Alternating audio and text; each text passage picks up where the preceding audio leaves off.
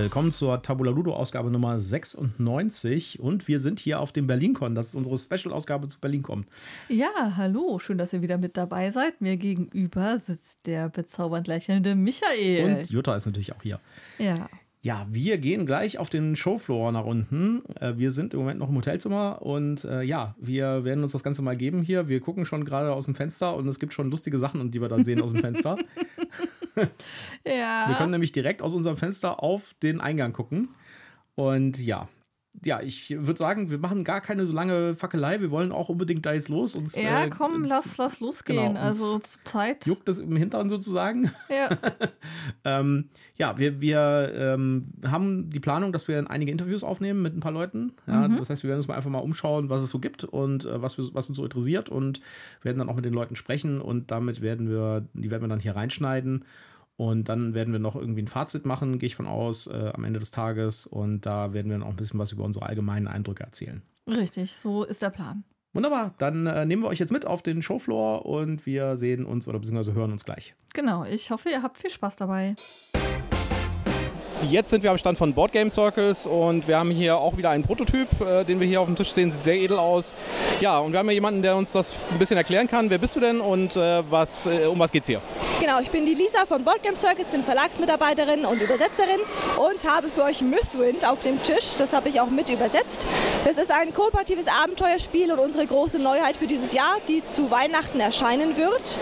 Mm, Wir haben ein kooperatives Abenteuerspiel, in dem wir gemeinsam uns in einem Tal niederlassen. Wir wollen unser Dorf immer weiter ausbauen, Ressourcen sammeln, Gebäude bauen und so weiter. Wir spielen alle verschiedene Charaktere. Im Grundspiel sind es eins bis vier Stück.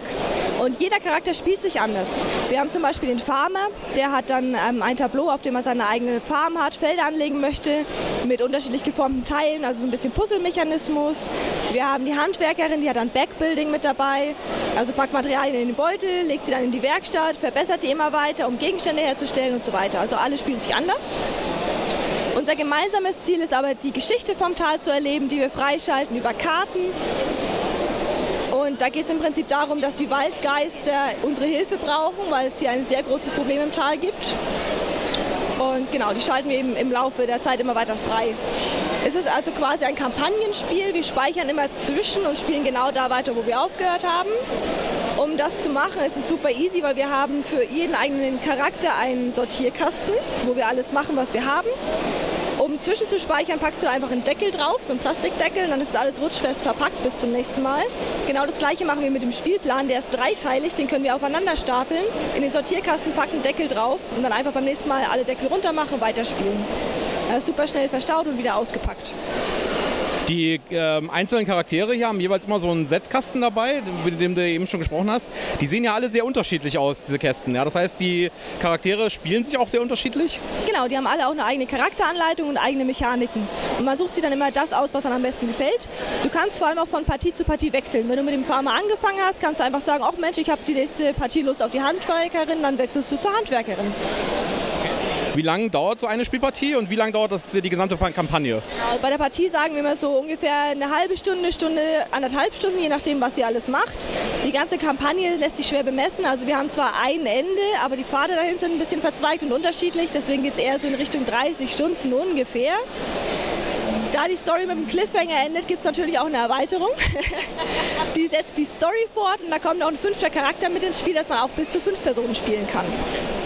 Wunderbar. Und äh, das ähm, wird jetzt im Herbst rauskommen, habe ich das richtig gehört? Genau, so November, Dezember rechnen wir damit, dass das Schiff bei uns ankommt und das dann im Handel verfügbar sein wird. Und das kann man dann überall im Handel auch bekommen, ja? Genau, genau. Wunderbar. Hast du noch eine Frage? Nee, super, vielen Dank. Ja, dann bedanken wir uns und äh, ja, äh, sieht auf jeden Fall sehr schön aus. Vielen Dank und viel Spaß. So, wir sind hier am Abend äh, des ersten Tages der BerlinCon. Wir sitzen hier gerade in der Game Night und haben gerade ein paar Spiele gespielt. Äh, Wie fandst du denn heute den Tag?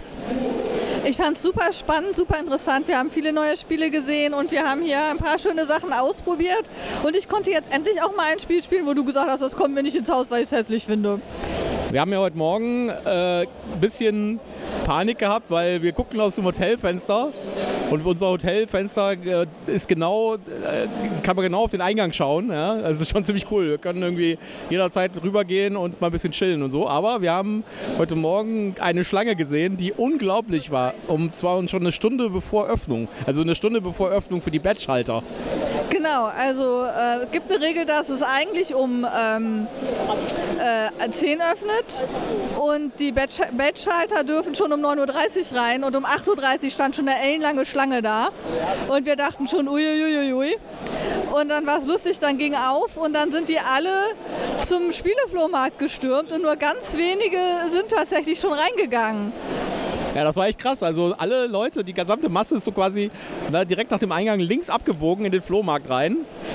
Und wir haben das tatsächlich nicht live gesehen, weil wir halt auf der anderen Seite der Straße waren, aber wir haben es im Livestream von der äh, BerlinCon hier gesehen, vom, vom Hunter gesehen. Und äh, der, äh, das war echt, da haben wir gesagt, okay, wir werden wohl kein Problem haben, reinzukommen. Ja.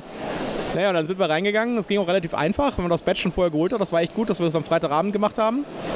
Und äh, ja, dann haben wir uns äh, hier die, äh, die Messe angeguckt. Die Messe ist echt cool, oder?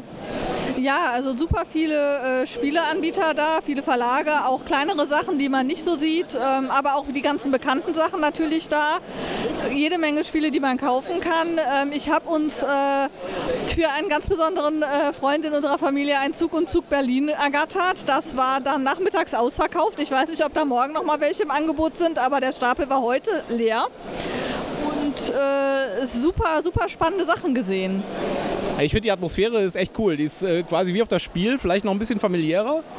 Ja, dadurch, dass hier auch unglaublich viele Spieltische sind. Man kann jederzeit ein Spiel, was man gerade gekauft hat äh, oder sich ausleiht, hier auf einer Spielausleihe, einfach äh, nehmen und an den Tisch setzen und man findet auch immer einen Tisch und kann es einfach ausprobieren. Das ist echt richtig cool. Und man kommt hier, glaube ich, das war unsere Erfahrung von heute, finde ich, äh, man kommt hier viel mehr Spiele auch mal ein bisschen tiefer auszuprobieren. Also ich glaube, ich habe mich auf keiner anderen Messe mal wirklich hingesetzt und mal ein komplettes Spiel durchgespielt irgendwo. Das kam eigentlich auf der, auf der Spiel oder auf irgendeiner anderen Messe nie vor. Ja gut, wir haben jetzt heute auch ähm, mehrere Spiele nicht durchgespielt, sondern nur angespielt, weil es halt dann auch einfach so Brecher waren, die äh, dann eben auch länger gedauert hätten, beziehungsweise wir dann relativ schnell verstanden haben, wie das Spielprinzip ist und es dann einfach auch langweilig fanden. Aber da werden wir, denke ich, im Detail nochmal zu, zu eingehen, äh, wenn wir etwas mehr Ruhe haben. Ja.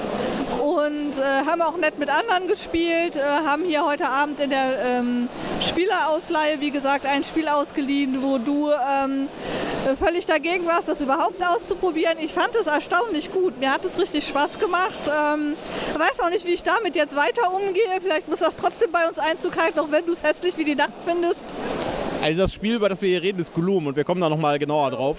Glow, Glow, nicht Gloom. Gloom ist ein anderes Spiel. Gloom ist so ein Spiel mit transparenten Karten. Also Glow. Äh, wir haben heute auch ein Interview geführt mit Magnificum. Ja, da kommen wir, das wird auch bei dem Test für äh, ein Spiel, was wir von denen bekommen haben, äh, dazukommen. Und wir werden morgen noch äh, ganz viele Interviews führen, hoffentlich mit Spieldesignern, weil wir uns die Prototypen-Area mal genau angucken wollen. Ja, wir werden noch ein bisschen über die Ersteindrücke reden, aber da gehen wir, glaube ich, irgendwo hin, wo es ein bisschen ruhiger ist. Da müssen wir nicht hier irgendwie in der Game Night zwischen allen anderen sitzen und hier die riesige Geräuschkulisse hinter uns haben. Ja, gucken wir mal. Ja, genau, das ist so der einzige Nachteil. Du hast hier natürlich eine Riesenhalle mit jeder Menge Tische, aber es ist natürlich auch entsprechend laut. Das heißt, äh, man muss schon ein bisschen die Stimme erheben, um den Nachbarn am Tisch gegenüber irgendwo erklären zu können, wie das Spiel funktioniert. Äh, ihr kriegt vielleicht mit, dass hier im Hintergrund irgendwie so ein Spielturnier stattfindet, wo jetzt hier laut geredet wird. Das ist schon anstrengend auf die Dauer. Ähm, da muss man zwischendurch vielleicht auch einfach mal flüchten und sich ein ruhigeres Plätzchen suchen. Ja, das tun wir jetzt und äh, dann kommen wir nochmal zurück und reden noch ein bisschen auch über die Spiele, die wir heute gespielt haben und unser Ersteindruck von diesen Spielen. Wir haben ein paar Neuheiten gespielt, auch ein paar äh, Sachen, die es noch nicht gibt, die erst zur Spiel rauskommen im Herbst und da werden wir dann gleich nochmal in einer etwas ruhigere Atmosphäre drüber sprechen. Dann würde ich sagen, äh, würde ich sagen, bis gleich. Ja, bis gleich dann. Da sind wir wieder in unserem kleinen, aber feinen Hotelzimmer und klein unterstreiche ich jetzt mal hier ganz groß. Ja, also viel Platz zum Rumlaufen hat man hier nicht. Ja, das ist, äh, also das Hotelzimmer ist ungefähr so groß wie das Bett, würde ich sagen. du vergisst die Couch, die wir noch haben. Ähm, naja, das ist keine Couch, das sollte, glaube ich mal, das ist, glaube ich, ein extra Bett. Aber das ist es eigentlich auch, ja. Der Couch hört sich so äh, voluminös an, aber es ist wirklich, wirklich sehr, sehr klein, dieses Zimmer. Und man kann sich nirgendwo aufhalten, als eigentlich im Bett, würde ich sagen. Ja, reicht doch. Ja. Ja, wir sind ja gestern Abend schon angekommen. Und äh, gestern Abend waren wir noch auf der Game Night, da waren wir ein bisschen äh, überwältigt von der Menge von Leuten. Wir kamen da halt irgendwie rein. Äh, es war ja am Freitagabend nur Game Night. Und äh, da kommen wir dann in diese, in, diese, in diese Halle rein und die Halle war wirklich mit, mit wirklich, also ich würde sagen, das waren 1000 äh, bis 1500 Leute, die da drin waren und äh, Brettspielabend gemacht haben. So viele, meinst du wirklich? Ja, ich glaube schon. Das waren echt viele, auch verteilt auf zwei große Hallen. Also es kamen mir schon wie super viele Leute vor, das will ich nicht in Abrede stellen. Aber ich hätte jetzt gesagt, vielleicht 1000? Ja, also es waren auf jeden Fall viele. Sehr, ja, sehr viele. Wir, wir, hatten irgendwie auf einen exklusiven Kreis mit so 300 gehofft und sind ein wenig erschlagen gewesen. Ja, das sind also echt viele Leute, die auf den BerlinCon gehen. Und ich meine, das ist natürlich auch die Atmosphäre. Das ist richtig cool. Wir das haben uns natürlich auch im Vorfeld nicht wirklich ernsthaft darüber erkundigt, wie viele Leute da kommen und was da los ist. Auf jeden Fall äh, haben wir dann äh, kurz überlegt, ob wir bei der Spieleausleihe was äh, ausleihen wollen, haben es aber dann gelassen weil ähm, Schatzi, Jutta äh, nimmt hier gerade so eine Schleckmuschel so komplett in den Mund. Ja? Ich habe so ein bisschen Angst, dass sie diese Schleckmuschel einfach runter. Diese Schleckmuscheln gab es übrigens beim Sea, Salt und Paper Stand. Ja? Deswegen hat sie die. so komplett irgendwie nicht runterschlucken, ja. Ähm, Schatz, ich bin erprobt, ich weiß, was ich tue. Okay. Auf jeden Fall die, äh, wir wollten, wir haben uns dann kurz überlegt, ob wir es ausleihen wollen, aber die Schlange an der Spielausleihe war, war bestimmt irgendwie so 40 Meter lang. Und da haben wir gedacht, okay, ich glaube, ja. das lassen wir. Also wir waren hoffnungslos überfordert von der Anzahl der Menschen, die da waren. Ähm, von der Tatsache, dass diese Schlange so lang war, was uns dann natürlich auch vor den äh, vor die Tatsache gestellt hat, überhaupt erstmal zu überlegen, okay, welches Spiel wollen wir ausleihen? Und wahrscheinlich wäre es sinnvoll gewesen, einen Plan B, C und D zu haben, für den Fall, dass das Spiel, das man eigentlich haben will, gerade nicht verfügbar ist. Ja, man hat es aber auch schon gemerkt, heute Abend an der Spieleausleihe, am Samstagabend, war es äh, eigentlich leer, weil die Leute natürlich auch jetzt Spiele sich besorgt haben woanders und äh, vielleicht auch welche gekauft haben und sowas. Und äh, trotzdem war der, der, der Saal voll mit Leuten, die gespielt haben, aber die Spielausleihe war nicht mehr belegt voll die ganze Zeit. Auch wenn die Top-Spiele natürlich alle weg waren. Wir haben versucht mal äh, Heat Pedal to the Metal äh, zu bekommen. Leider keine Chance. Ich glaube, das war dauerhaft irgendwo verschollen. Aber vielleicht reden wir doch mal über die Sachen, die wir uns heute angeschaut haben. Ja, wir haben uns ja schon ein paar Sachen angeguckt. Zum Beispiel haben wir uns angeschaut äh, das äh, Pirate Tales von Skellig Games. Ja, da hatten wir ja ähm, den Prototypen schon auf der Spiel doch gesehen. Genau und äh, uns den auch erklären lassen und waren erstmal total begeistert von dem Spiel. Ja.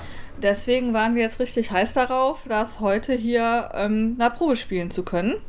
Und das war schon eine fertige äh, Version, also das war ein, das war ein Produktionsmuster, ja. was sie da jetzt hatten, weil es hatte schon eine richtige Anleitung und so. Ja, also, also das, das mag sein, dass da noch kleinere Änderungen dran passieren, aber eigentlich war es fertig. Ja, und das kommt jetzt zum Spiel raus im Oktober. Genau. Und ähm, da haben wir noch zwei äh, nette Menschen getroffen, die mit uns gespielt haben. Mhm. Ähm, da war auch eine gute Erklärerin, die immer mal wieder vorbeigeguckt hat, uns das erklärt hat, was ja. zu tun ist. Das Spiel ist so ein Push-Your-Luck-Spiel. Das heißt, man fährt quasi auf so einer, äh, also man, man fährt mit seinem Piratenschiff über die Weltmeere und versucht halt möglichst viel äh, Loot einzusammeln und auf Inseln anzukommen. Und äh, es ist so ein, so ein Push Your Luck, wo man halt würfeln muss und dann halt entsprechend viele Erfolge würfeln muss. Und das, äh, der Knackpunkt bei dem Spiel ist, dass die Gegner, also die anderen Spieler, können auf einen wetten oder gegen einen wetten, dass man das schafft. Ja, also man nimmt sich halt auch wieder, genau wie im anderen Push Your Luck Spiel, nimmt sich was vor. Ja, also ich komme jetzt irgendwie drei Karten weit, dafür brauche ich so und so viele Erfolge bei meinen Würfeln. Ich habe nur so und so viele Würfel und so, viel, so und so viele Handkarten. Ähm, um das Ganze zu pushen und sowas. Und die Gegner können halt sagen, nee, das schafft er nicht. Ja, oder, ja, oder ja, klar, das schafft, das schafft er locker. Und dann kriegen die halt jeweils immer einen Bonus oder einen Malus. Genau, wenn man gegen den Schwierigen gewettet hat und ähm, der schafft es doch, dann muss man dem die Münze geben, die man quasi eingesetzt hat. Und ähm, wenn man ähm, gesagt hat, er schafft es und er schafft es, ähm, dann kriegt man die Münze aus dem Stock.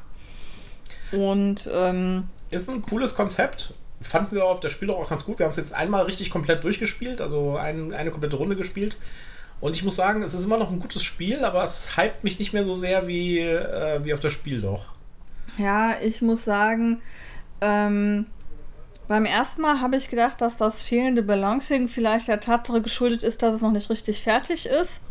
Ich fand die Werte der Karten, die ich eben aufgedeckt habe für meinen Pfad, den ich dann schaffen muss, ähm, vielleicht haben wir auch einfach extremes Pech gehabt, dass die ja, schlecht gemischt ist, äh, doof gesagt, aber dass die halt unglücklich rausgekommen sind, dass halt einer extrem viele hohe Karten hatte, während ein anderer dann extrem viele niedrige Karten hatte, sodass der eine es halt ja fast unnötig schwer hatte, während ein anderer relativ easy peasy durchgekommen ist.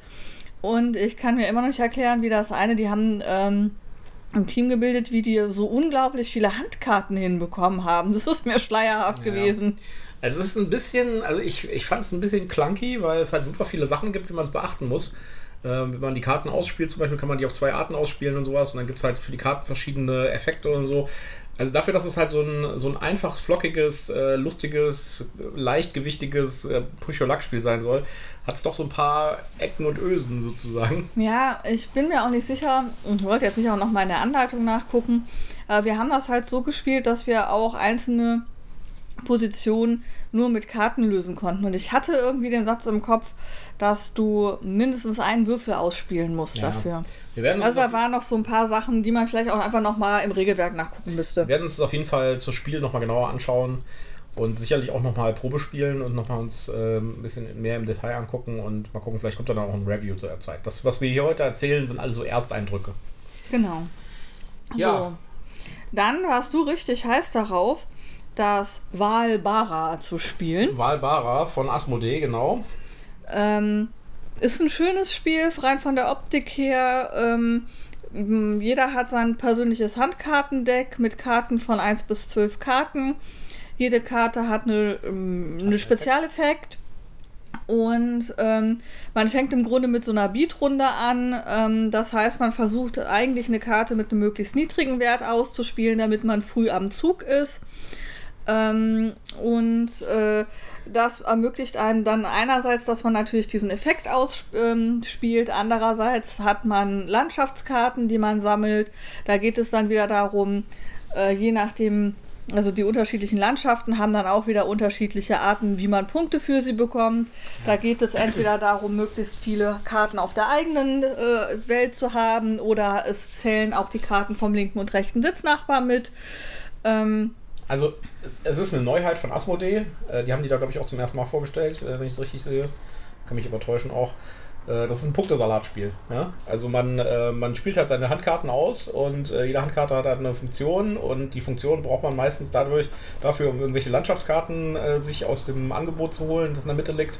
Und die Landschaftskarten wiederum geben irgendwelche Punkte. Ja, und die Punkte, wer die meisten Punkte hat, hat am Ende gewonnen. Also so ein Punktesalatspiel. Ja. Und dann muss man halt Sets sammeln, ja, für bestimmte Landschaftskarten bekommt man halt so so viele Punkte, wenn man irgendwie so so viel davon hat oder so, ja, und ja, es hat viel, es hat so ein bisschen Interaktion mit den Spielern. Ähm, also es gibt viele Karten, die sagen, äh, kriege irgendwie äh, von rechts und links, wenn die irgendwie ungerade Karten gespielt haben in ihrer Runde. Kriegst du Punkte. Kriegst du Punkte oder, oder du darfst ja. jemandem Punkte stehlen oder du musst jemandem Punkte schenken. Genau. Ähm, die Optik ist super. Optik ist super. Ja, aber das Spiel ich meine, ich hat, es hat funktioniert und es war okay, aber es hat mich jetzt nicht irgendwie vom Hocker gerissen, sag ich jetzt mal. Also ich sag mal so, wenn man so ein Spiel sucht, ist das, glaube ich, ein schönes Spiel dafür. Wir haben uns ein bisschen schwer getan mit der Symbolik bei den Landschaftskarten, wie die funktionieren. Das kann aber auch der Situation geschuldet sein, dass wir ein bisschen unkonzentriert waren, dass es laut war. Ich fand den Erklärer, der hat zwar ganz gut erklärt, aber. Ähm, ich fand, der hat nicht gut erklärt. Also, das, was er erklärt hat, war verständlich, aber ich fand, der hatte eine sehr leise, tiefe Stimme, die ich schwer verstehen ja, konnte. Er, er, hat die Regeln nicht drauf gehabt. Wir haben die Regeln im Regelbuch nochmal nachlesen müssen, teilweise. Wo, ja. es einfach, wo er einfach Käse erzählt hat. Na egal. Auf jeden ja. Fall, ähm, also, ich sag mal so, das ist eins von den Spielen, ja. In, in so einem Spielejahrgang gibt es halt viele, viele sehr, sehr gute Spiele und viele, viele gute Spiele. Und die guten Spiele gehen halt dann unter. Ja? Und ja. ich glaube, das ist so ein Spiel, was da halt untergeht. Also wie gesagt, ich finde, es ist ein gutes Spiel für das, was es tut. Ähm, ich habe da schon andere Spiele gesehen, die weniger ansprechend designt waren oder weniger cool waren. Ähm, Also ich glaube, das kann man kaufen, wenn man nach sowas sucht. Äh, würde mich, glaube ich, mehr ansprechen als der Punktesalat, den du gerade eingeworfen hast. Ähm, aber es ist kein Spiel, wo ich sage, das muss man in seiner Sammlung haben. So, noch so ein Fall, äh, den haben wir da auch Probe gespielt auf dem Asmodee. Stand mhm. nämlich Archaeos Society. Da habe ich schon äh, Werbung gesehen für. Ja. Das gibt es auch schon zu kaufen, das konnte man auch direkt da mitnehmen. Hat, finde ich, ein super Artwork. Ja. Äh, hat ein super Thema auch, so Archäologie und so. Da sind wir sowieso gerade so Indiana Jones-mäßig auf dem Trip. Mhm. Ja. Genau. Aber das Spiel war leider totale Grütze. Tut mir leid. Das also fangen wir mal vorne an. Das Spiel und das, was man da tut, hat mal relativ wenig mit dem Abenteuer eines Archäologen zu tun. Also abgesehen davon, dass man da verschiedene Charaktere hat, die aus dem Archäologieumfeld sind.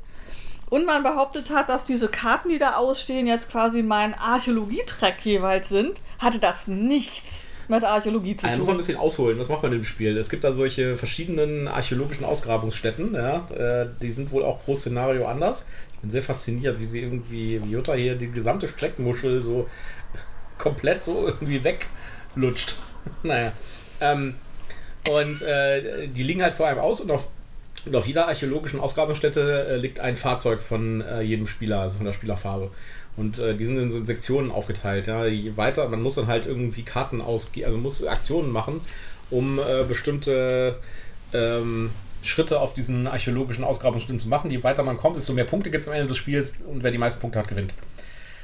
Ja, was macht man im Spiel? Man äh, zieht eine Kartenhand, ja, und äh, beziehungsweise man zieht eine Karte in seinem Zug oder man spielt eine Expedition, man zieht eine Karte, man zieht einfach eine Karte vom, vom Stapel.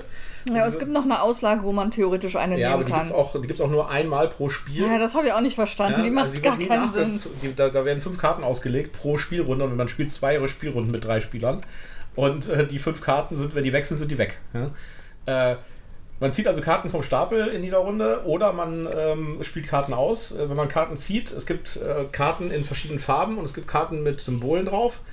Und äh, man muss quasi Sets sammeln, ja, entweder gleiche Symbole oder gleiche Farben. Und wenn man dann irgendwie glaubt, man hat genug, spielt man die aus und dann bekommt man einen Effekt, je nachdem, was man äh, als erstes spielt. Äh, also wenn man da zum Beispiel dann den Fotografen spielt, das ist dann ein bestimmtes Symbol, bekommt man einen Effekt. Den Biologen gibt es einen anderen Effekt und so weiter. Und dann muss man halt sagen, okay, ich spiele vier Karten in grün aus oder vier Karten in äh, rosa, in, lila, in blau. Diesem Symbol und dann äh, bekommt man entsprechend Punkte. Ja? ja. Das Problem dabei ist, ja, man spielt bei jeder Runde, also die Runden gehen ungefähr so. Äh, man fängt mit null Karten an, also mit gar keinen. Ja? ja. Man zieht eine Karte jeder. Dann zieht jeder eine zweite Karte. Dann zieht jeder eine dritte Karte nacheinander. Das ist schon für dich total doof, weil Irgend die ersten drei Runden äh, macht passiert einfach gar nichts. Ja? Irgendwann kommt irgendeiner auf die Idee, ah, guck mal, hier kann ich schon mit zwei Karten meine erste Expedition starten, spiele ich doch mal die zwei Karten ja, aus. Aber es gibt keine Möglichkeit, die Kartenhand äh, irgendwie zu ändern. Man, man nimmt einfach das, was man zieht. Also im Endeffekt, es gibt ein Handkartenlimit von 10. Bis man 10 Karten ge gezogen hat, muss man, also nach 10, wenn man 10 Karten voll hat, muss man ausspielen. Ja? Und das ist quasi, man zieht zehn Karten vom Stapel und dann guckt man, was man hat und sagt, äh, okay, ich habe fünf blaue, dann spiele ich die fünf blauen aus. Fertig. Ja, und wenn man, wenn, man jetzt, wenn man jetzt sagt, bei vier, man hat sieben Karten gezogen, davon kann man vier in der Expedition spielen, ist es dann auch so, dass man nicht die drei Karten, die man übrig hat, behalten kann, es sei denn, man hat eine Karte, die einem das erlaubt, mhm. sondern man muss dann die restlichen Karten ja. wegschmeißen. Das heißt, man fängt dann wieder bei Null an. Das heißt, es gibt keine Möglichkeit, die Hand zu optimieren. Es gibt keine Möglichkeit zu sagen, ich äh, spiele zum Beispiel eine Karte aus und werfe dafür dann irgendwie zwei andere ab und darf dann welche nachziehen oder so. Oder äh, ich darf die zum Beispiel zwischen den Spielrunden behalten. Das wäre vielleicht auch mal eine sinnvolle Möglichkeit gewesen, um sowas zu optimieren und immer besser ja. zu werden. Das ist einfach, man zieht zehn Karten und guckt, was man kriegt. Sucht sich die beste Option aus, spielt die aus und den Rest wirft man weg. Und die Optionen sind nicht so groß, ja. Ich hatte bei meinen äh, Händen von zehn Karten immer eine eindeutige eindeutige Lösung. Es gab keine andere Möglichkeit. Es gab keine Entscheidungsmöglichkeit. Nein, ich hatte nie eine eindeutige Lösung. Ich hatte immer so Grütze. Ja, ich hatte ähm, unterschiedlichste Farben, unterschiedlichste Symbole. Ich hatte nichts, wo ich jetzt sagen könnte, ich spiele hier mal eine Fünferreihe aus oder irgendwie. In keinster Weise war das möglich. Außer der blöde Student, der war ständig da. Also, äh, und damit ist nicht der Spielerklärer gemeint übrigens. also ich glaube, dieses Spiel finden wir äh, auf das Spiel übernächstes Jahr im 5 Euro in der 5-Euro-Kiste. Ja, wahrscheinlich. das ist also wirklich nix, ja. Asmodee, sorry. das äh, ist nix. Das hat ein wirklich ansprechendes Cover, wo man irgendwas Spannendes, Abenteuerliches erwartet. So, Und dann kommt da sowas bei raus. haben wir uns auch was angeguckt? Ja, wir haben Glow gespielt. Ah, stimmt, genau. Wir haben Glow gespielt. Das war dann das Beste von denen, die wir heute gespielt haben bis dahin.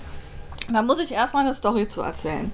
Wenn ich mich recht entsinne, war Glow letztes Jahr oder vorletztes Jahr, weiß ich jetzt gar nicht, nee, ich glaube vorletztes Jahr, es sind von 21, ähm, bei der Longlist von irgendeiner Spieleempfehlung. Ich weiß nicht mehr, ich glaube, es war das Familienspiel oder das Kennerspiel, keine Ahnung, aber ich meine, es wäre auf der Longliste gewesen. Spiel des Jahres.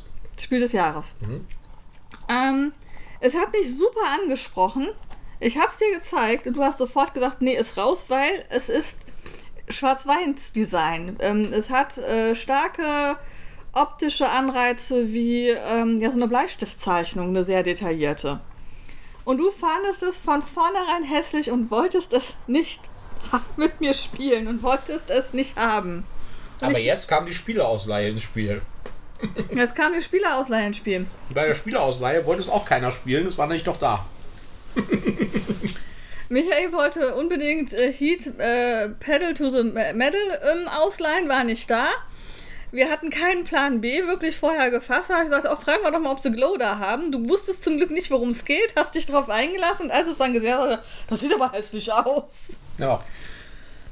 Sieht's Ähm. auch.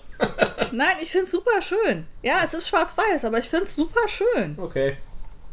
Ähm, es hat natürlich wieder so ein bisschen, wie du schon sagtest, esoterisches Thema. Also ähm, wir versuchen wieder mal die Welt vor der Dunkelheit zu retten, indem wir Lichtsplitter sammeln.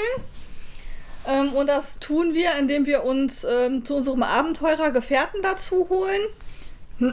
Jeder Gefährte hat besondere Fähigkeiten und es gibt Würfel.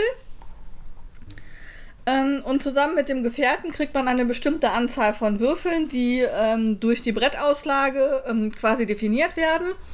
Dann würfelt man seine Würfel und versucht das Beste aus diesen Würfeln zu machen. Und als erstes guckt man, ob die Fähigkeiten von den verschiedenen Gefährten durch die Würfelwürfe aktiviert worden sind. Das können positive Effekte sein, dass man irgendwie Boni kriegt, dass man irgendwie Lichtsplitter kriegt, dass man äh, Glühwürmchen kriegt, mit denen man dann Dinge tun kann oder Fußschritte. Ähm, das kann aber auch negativ sein, dass die Karte sofort abgeworfen werden muss, ähm, dass hier ähm, Punkte abgezogen werden, ähm, so in diese Richtung. Und damit versucht man einerseits eben möglichst viele Lichtsplitter zu sammeln und andererseits gibt es noch einen Plan, auf dem man mit einem Männchen sich fortbewegen kann. Und äh, wenn man in einem Dorf kommt, kann man, oder in, doch, in, doch, wenn man in ein Dorf kommt, kann man da sein Lager errichten. Und je nachdem, wo man dann am Ende des Spiels sein Lager errichtet hat, kann man, kriegt man eben nochmal entsprechende Lichtsplitterpunkte. Hört sich kompliziert an, ist es auch. Das, also das Spiel war okay. Ja. Ähm, wenn es ein besseres Thema, ein besseres Artwork gehabt hätte, würde ich, würde ich vielleicht sagen, es ist gut. Es, es, Also hat, es ich- ist halt ein bisschen, ich finde es ist ein bisschen clunky irgendwie. Also, es war die Erstpartie, wir mussten uns erst reinfinden. Äh, da waren ein paar Sachen, die ich auf die Schnelle, weil wir, es war ja dann auch schon spät und wir waren ein bisschen erschöpft, nicht sofort erfasst hatte. Wir hatten nebendran aber jemanden, der das Spiel offensichtlich sehr mochte und uns das erklären konnte, weil er das schon sehr häufig gespielt hat. Das war übrigens ein Kollege von äh, Board Game Theory Podcast. Genau. Grüße gehen raus. Und ähm, also mir hat es super Spaß gemacht. Ich finde es schön. Und jetzt stehe ich da und denke, ich finde das Spiel eigentlich schön, aber Schatzi wird das nicht mit mir spielen wollen. Na, ich spiele das auch mit dir, aber it's not my cup of tea. Ja, das hat man gemerkt. Ja. Ähm, es gibt übrigens noch eine zweite Brettseite, wo man dann nicht durch einen Wald, sondern durchs Meer schippert. Das hat dann nochmal irgendwelche Sondereffekte. Auch in Schwarz-Weiß. Auch in Schwarz-Weiß, ja. Dafür sind die Würfel ja schon bunt. Ja, das passt überhaupt nicht zusammen. Doch, ich finde, das passt perfekt zusammen. Auf jeden Fall, äh, danach haben wir noch äh, Crusader Thy Be Done gespielt. Das ist dann ein Spiel, das Michael sich gekauft Ja, hat. da bin ich, äh, das gab es bei, äh, bei Meeplebox. Ich habe da irgendwie äh, in den letzten paar Jahren schon mehrmals rumgeschlawiert, ja. Konnte mich nie entschließen und dachte jetzt, okay, jetzt nehme ich es mal. Ich glaube, der Hauptauslöser war, dass hier endlich der Vergleich mit Mancala was gesagt hat, weil du durch mich ja das Mancala kennengelernt Ja, hast. außerdem habe ich darauf gehofft, dass du das mit mir spielen willst äh, oder dass du das cool findest, wenn da Mankala drin vorkommt. Ja, hatten wir es ja auch gerade mit Vitica, ne, über mhm. Mancala. Ja, das ist ein Spiel, äh, was mit Mancala thematisch eigentlich gar nichts zu tun hat. Es spielt nämlich im Mittelalter in Europa. Und man spielt einen äh, Templerorden. Jeder Spieler spielt einen Templerorden und man muss quasi äh, Europa ja, befrieden von den, äh, von den Preußen und den Sarazenen befreien und äh, Gebäude bauen, Kirchen bauen, Schlösser, äh, Burgen bauen und so weiter und kriegt dann damit Siegpunkte. Und die Mechanik oder das auszeichnende Element darin ist, dass es tatsächlich so ein Mankala-Board hat für jeden Spieler. Das heißt, man hat quasi Aktionspunkte auf so einem Rondell liegen. Und äh, wenn man halt eine Aktion macht, einen bestimmten Typ, ja, zum Beispiel bewegen, dann äh, hat man halt so viele Bewegungspunkte, wie da halt äh, Aktionspunktmarker drauf liegen. Und dann nimmt man diese Aktionspunktmarker und verteilt die dann im Uhrzeigersinn auf die nächsten Felder wie bei Mankala. Das heißt immer eins. Und damit kann man so ein bisschen beeinflussen, wo jetzt Aktionspunkte sind. Oder auch nicht. man muss ein bisschen strategisch agieren dabei. Und das Ganze resultiert dann in einem Spiel, wie gesagt, wir machen hier nur Ersteindruck, ja, resultiert in einem Spiel, das komplett ohne Zufall auskommt. Es gibt keine Würfel, es gibt keine Karten, äh, es gibt keinen Zufall während des Spiels. Man kann also volle Kontrolle über alles haben. Und trotzdem ist es, äh, oder gerade deswegen ist es extrem strategisch. Hat aber trotzdem einfache Regeln. Also wir haben relativ schnell reingefunden. Ne? Wir haben irgendwie gar nicht mehr die Regeln gebraucht danach auch, ja, weil total easy. Und äh, das war echt cool. Ich fand das richtig gut. Ja, also für alle Hardcore-Mankala-Spieler, ähm, das Element, das wirklich übernommen wird, ist halt dieses, ich nehme mir den Vorrat von einem der Kuchenstücke, die, der sich angesammelt hat und verteile ihn strategisch weiter. Es ist nicht so, dass ich dann da, wo ich auskomme, weiter verteilen kann, sondern ich nehme einmal meinen Vorrat und verteile ihn. Ja. Und das hat natürlich den schönen Effekt, dass man strategisch überlegen kann, ähm, wo brauche ich denn für die nächsten Züge vielleicht ähm, Aktionspunkte, damit ich hier was tun kann. Also nehme ich vielleicht ähm, jetzt eine Aktion, wo sich einfach viele Steinchen angesammelt haben, damit ich möglichst an die anderen Elemente was verteilen kann. Oder ähm, nehme ich vielleicht einfach das, wo nur zwei, drei liegen, weil ich einfach weiß, dann komme ich aber genau auf das nächste Feld, wo ich jetzt diesen einen Punkt dann für die nächste Aktion in der nächsten Runde brauche. Material ist super bei diesem Spiel. Die Illustrationen sind richtig cool. Das Material ist absolut High Quality, also richtig große Holzteile, ja, so äh, zum Beispiel die Burgen und sowas, richtig, richtig große Holzstücke quasi. Und äh, auch die, die Pappmarker, also wirklich ungewöhnlich dicker Karton. Also wirklich sehr, sehr cool ja. gemacht. Ja. Richtig hohe Qualität.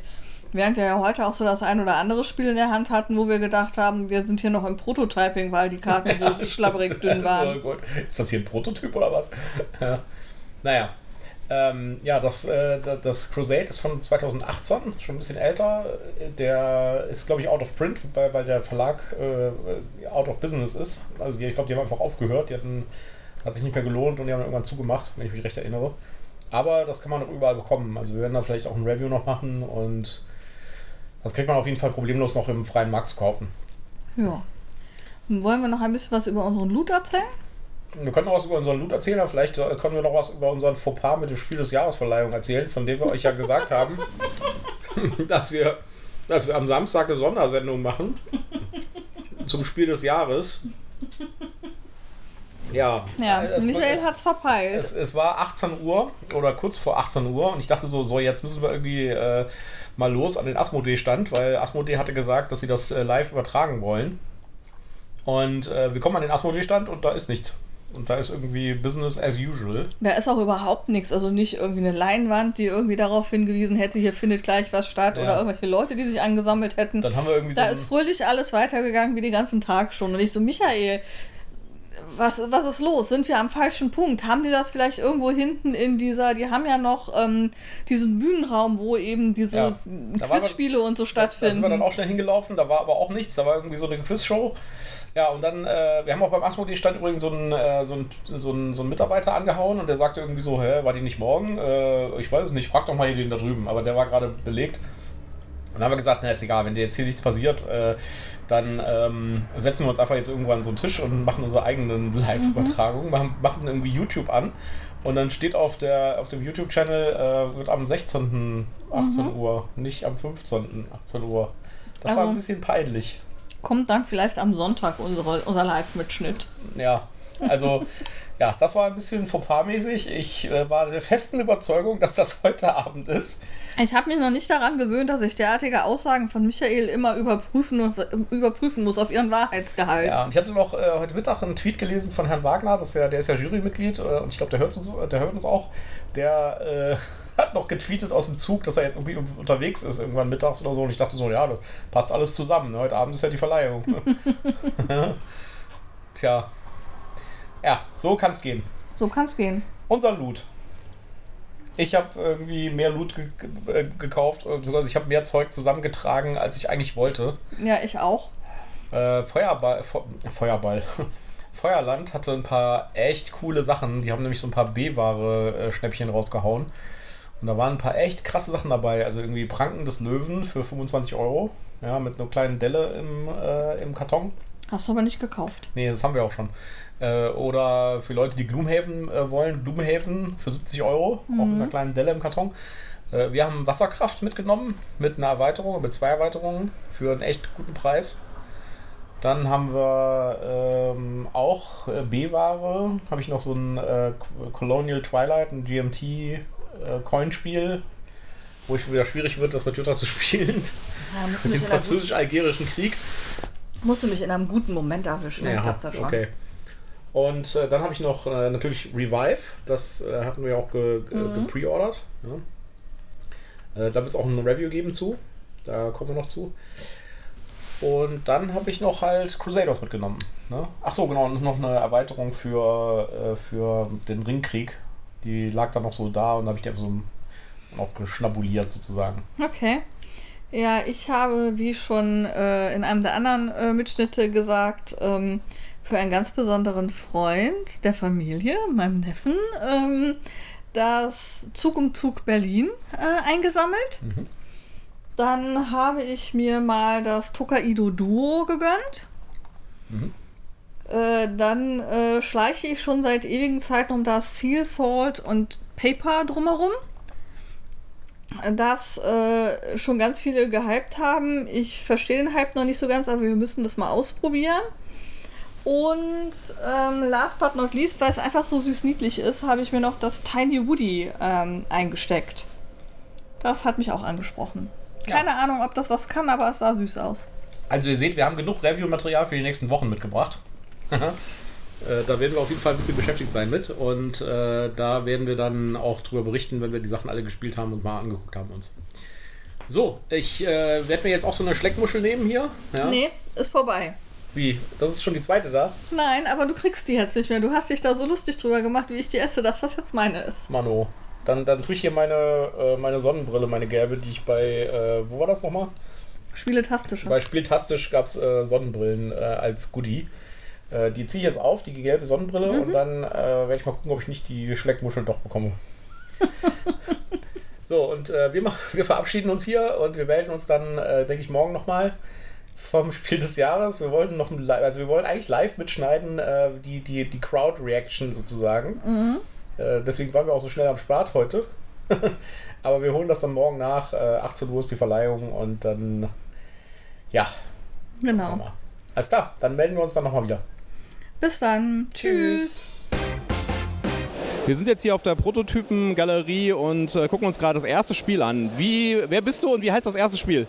Hi, ich bin der Thomas von Till 5 AM Games und das erste Spiel, das ihr heute präsentieren werdet, ist Knee Deep in Hexes. Das ist ein etwas sperriger Name, wenn man es jetzt quasi nicht vor sich sieht, aber man kann sich vorstellen, das ganze Spiel sieht erstmal aus wie ein riesiger Haufen von Hexfeldern.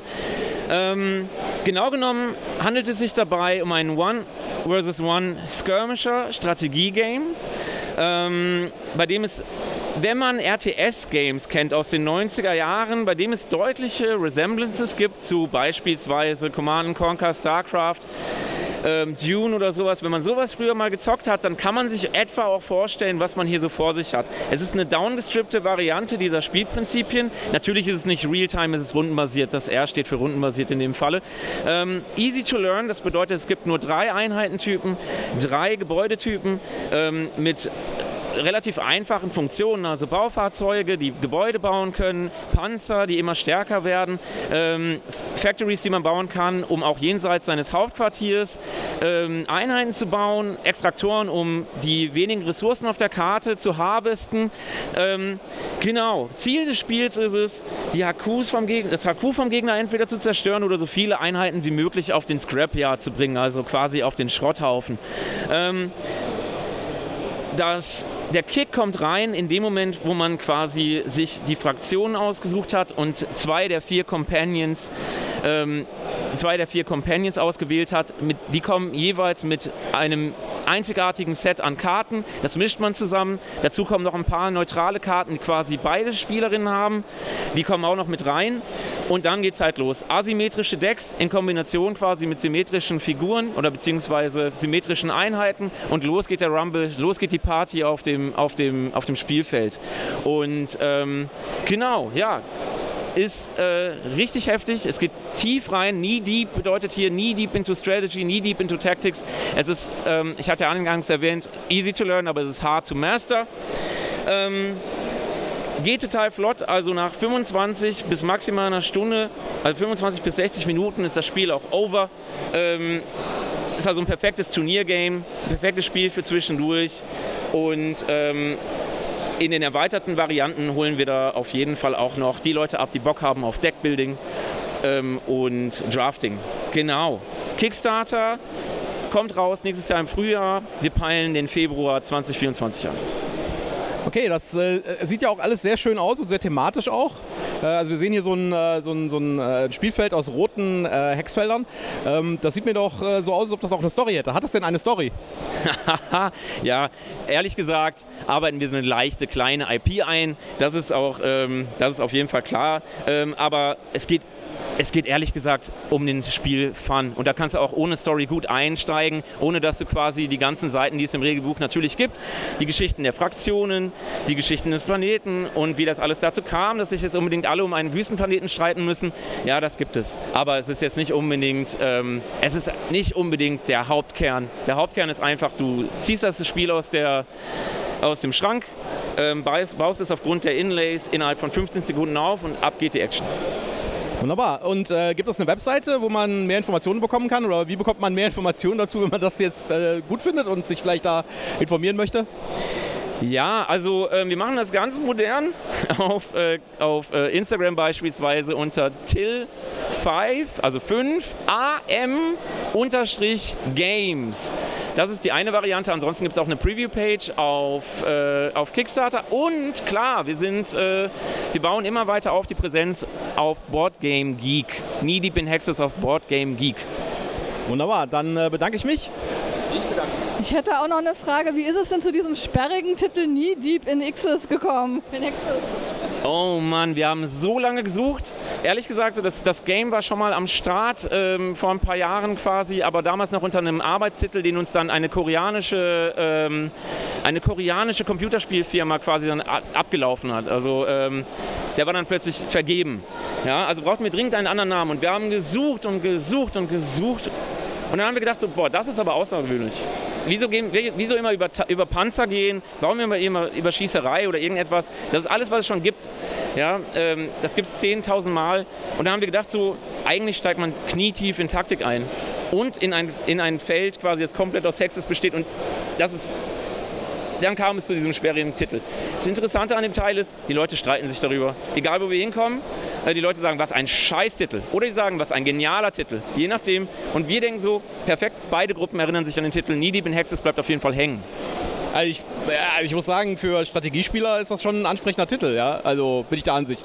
Ja, also ja wundervoll. Guck mal, dann sind wir ja komplett auf einer Linie. Dann ähm, ja, ihr könnt ja also, ja, also wie sieht es bei dir aus? Was würdest du sagen?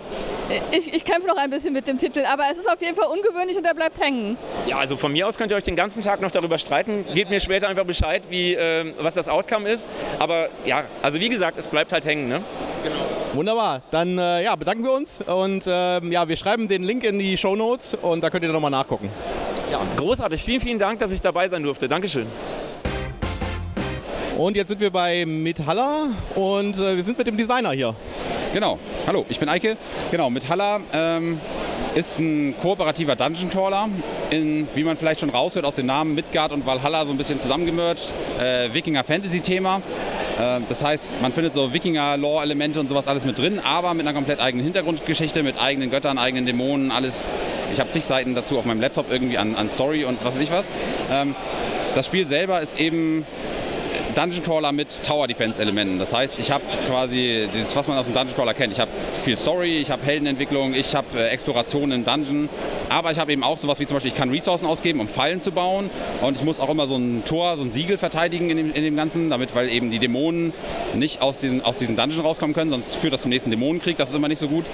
Und ähm, genau, und wir spielen quasi jeder so einen Helden aus dem äh, Dorf mit Haller.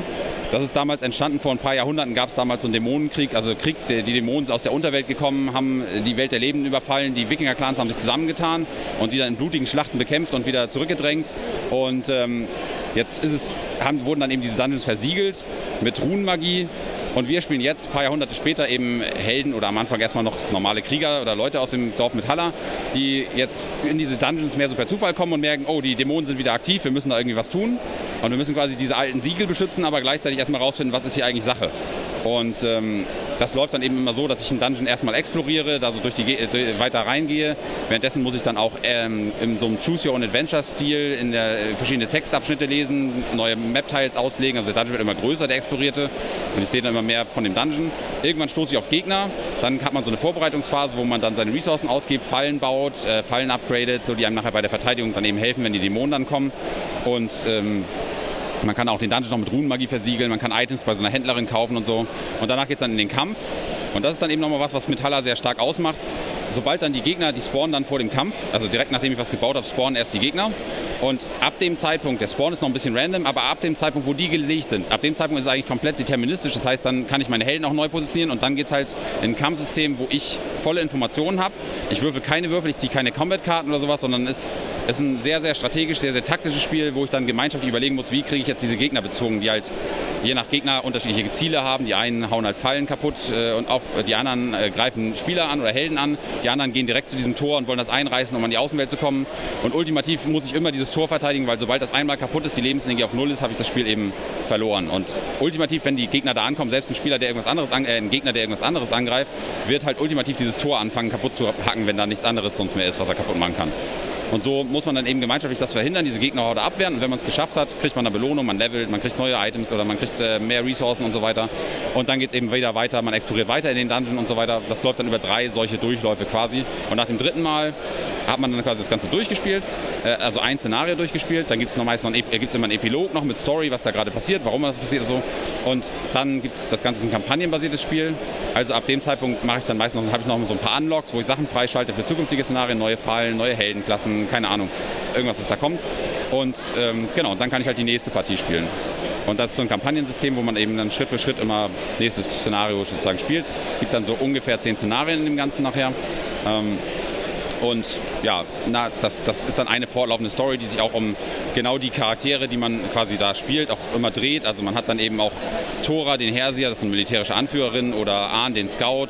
Das ist auch wirklich, der heißt eben genauso, der hat eine eigene Persönlichkeit, der hat Freunde, der hat Feinde oder wie auch immer, also Beziehungen auch in der Welt. Und das ähm, ist quasi, dreht sich eben auch sehr stark um dieses ganze, diese ganze Lore dahinter, die Leute dahinter, die in der Welt, die Dämonen, die dann da kommen und so weiter.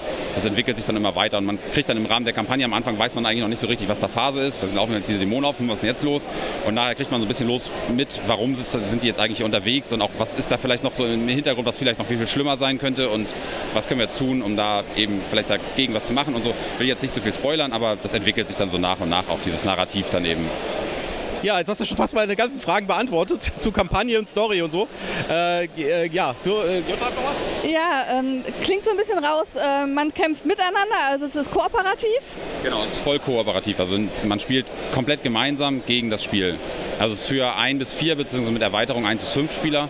Ähm, genau, und spielt dann eben komplett gegen das Spiel sozusagen. Also es wird alles durch Mechanismen gesteuert, was dann passiert.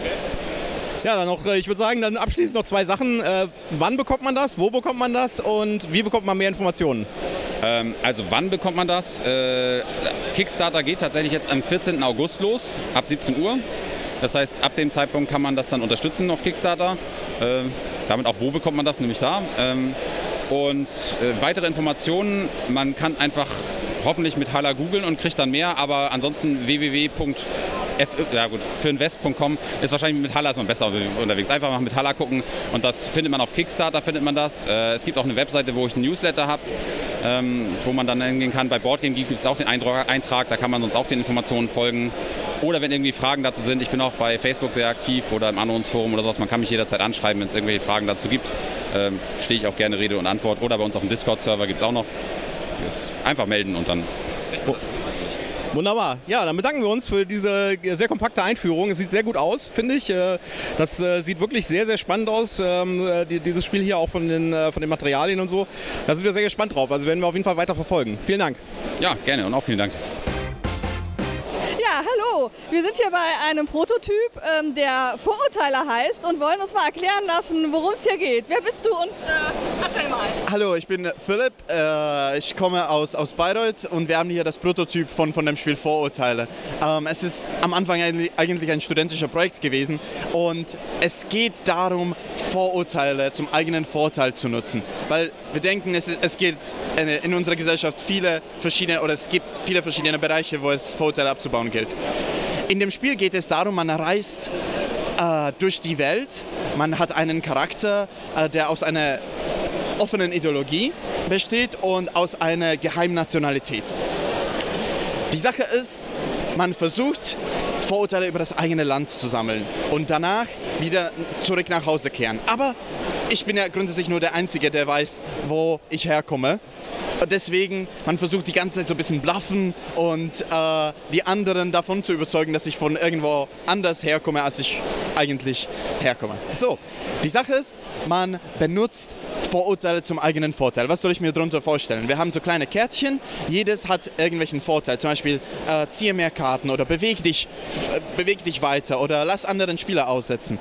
Ähm, und die gehören immer zu irgendwelchem Land. Zum Beispiel, ich kann die Meinungsfreiheit, Meinungsfreiheit aus Saudi-Arabien nutzen, äh, um jemanden von einer anderen Meinung zu, äh, in die Untersuchungshaft zu, zu, setzen. Oder ich kann zum Beispiel das äh, Oktoberfest aus Deutschland zu nutzen, um andere unter den Tisch zu saufen. Ähm, oder ich kann als Mexikaner den Koks anderen Spielern verkaufen. Das klingt ja super witzig. Also man hat einerseits die Vorurteile, die wir ja alle irgendwo im Kopf haben und kennen und kriegt dann vorgehalten, dass das im Grunde genommen einem auch Vorteile bringt, dass man diese Vorurteile hat. Aber ich habe schon gehört, da gibt es irgendwie noch so einen Haken dran. Erzähl mal. Auf jeden Fall. Also wie in der realen Welt, aus auch, äh, also so genauso in unserem Spiel haben Vorurteile auch Konsequenzen. Äh, wenn ich zum Beispiel... Ähm, den Regenwald als Brasilianer verbrennen, mal den Regenwald, um, um mehr äh, Produktion für, für die Burgerkette zu generieren.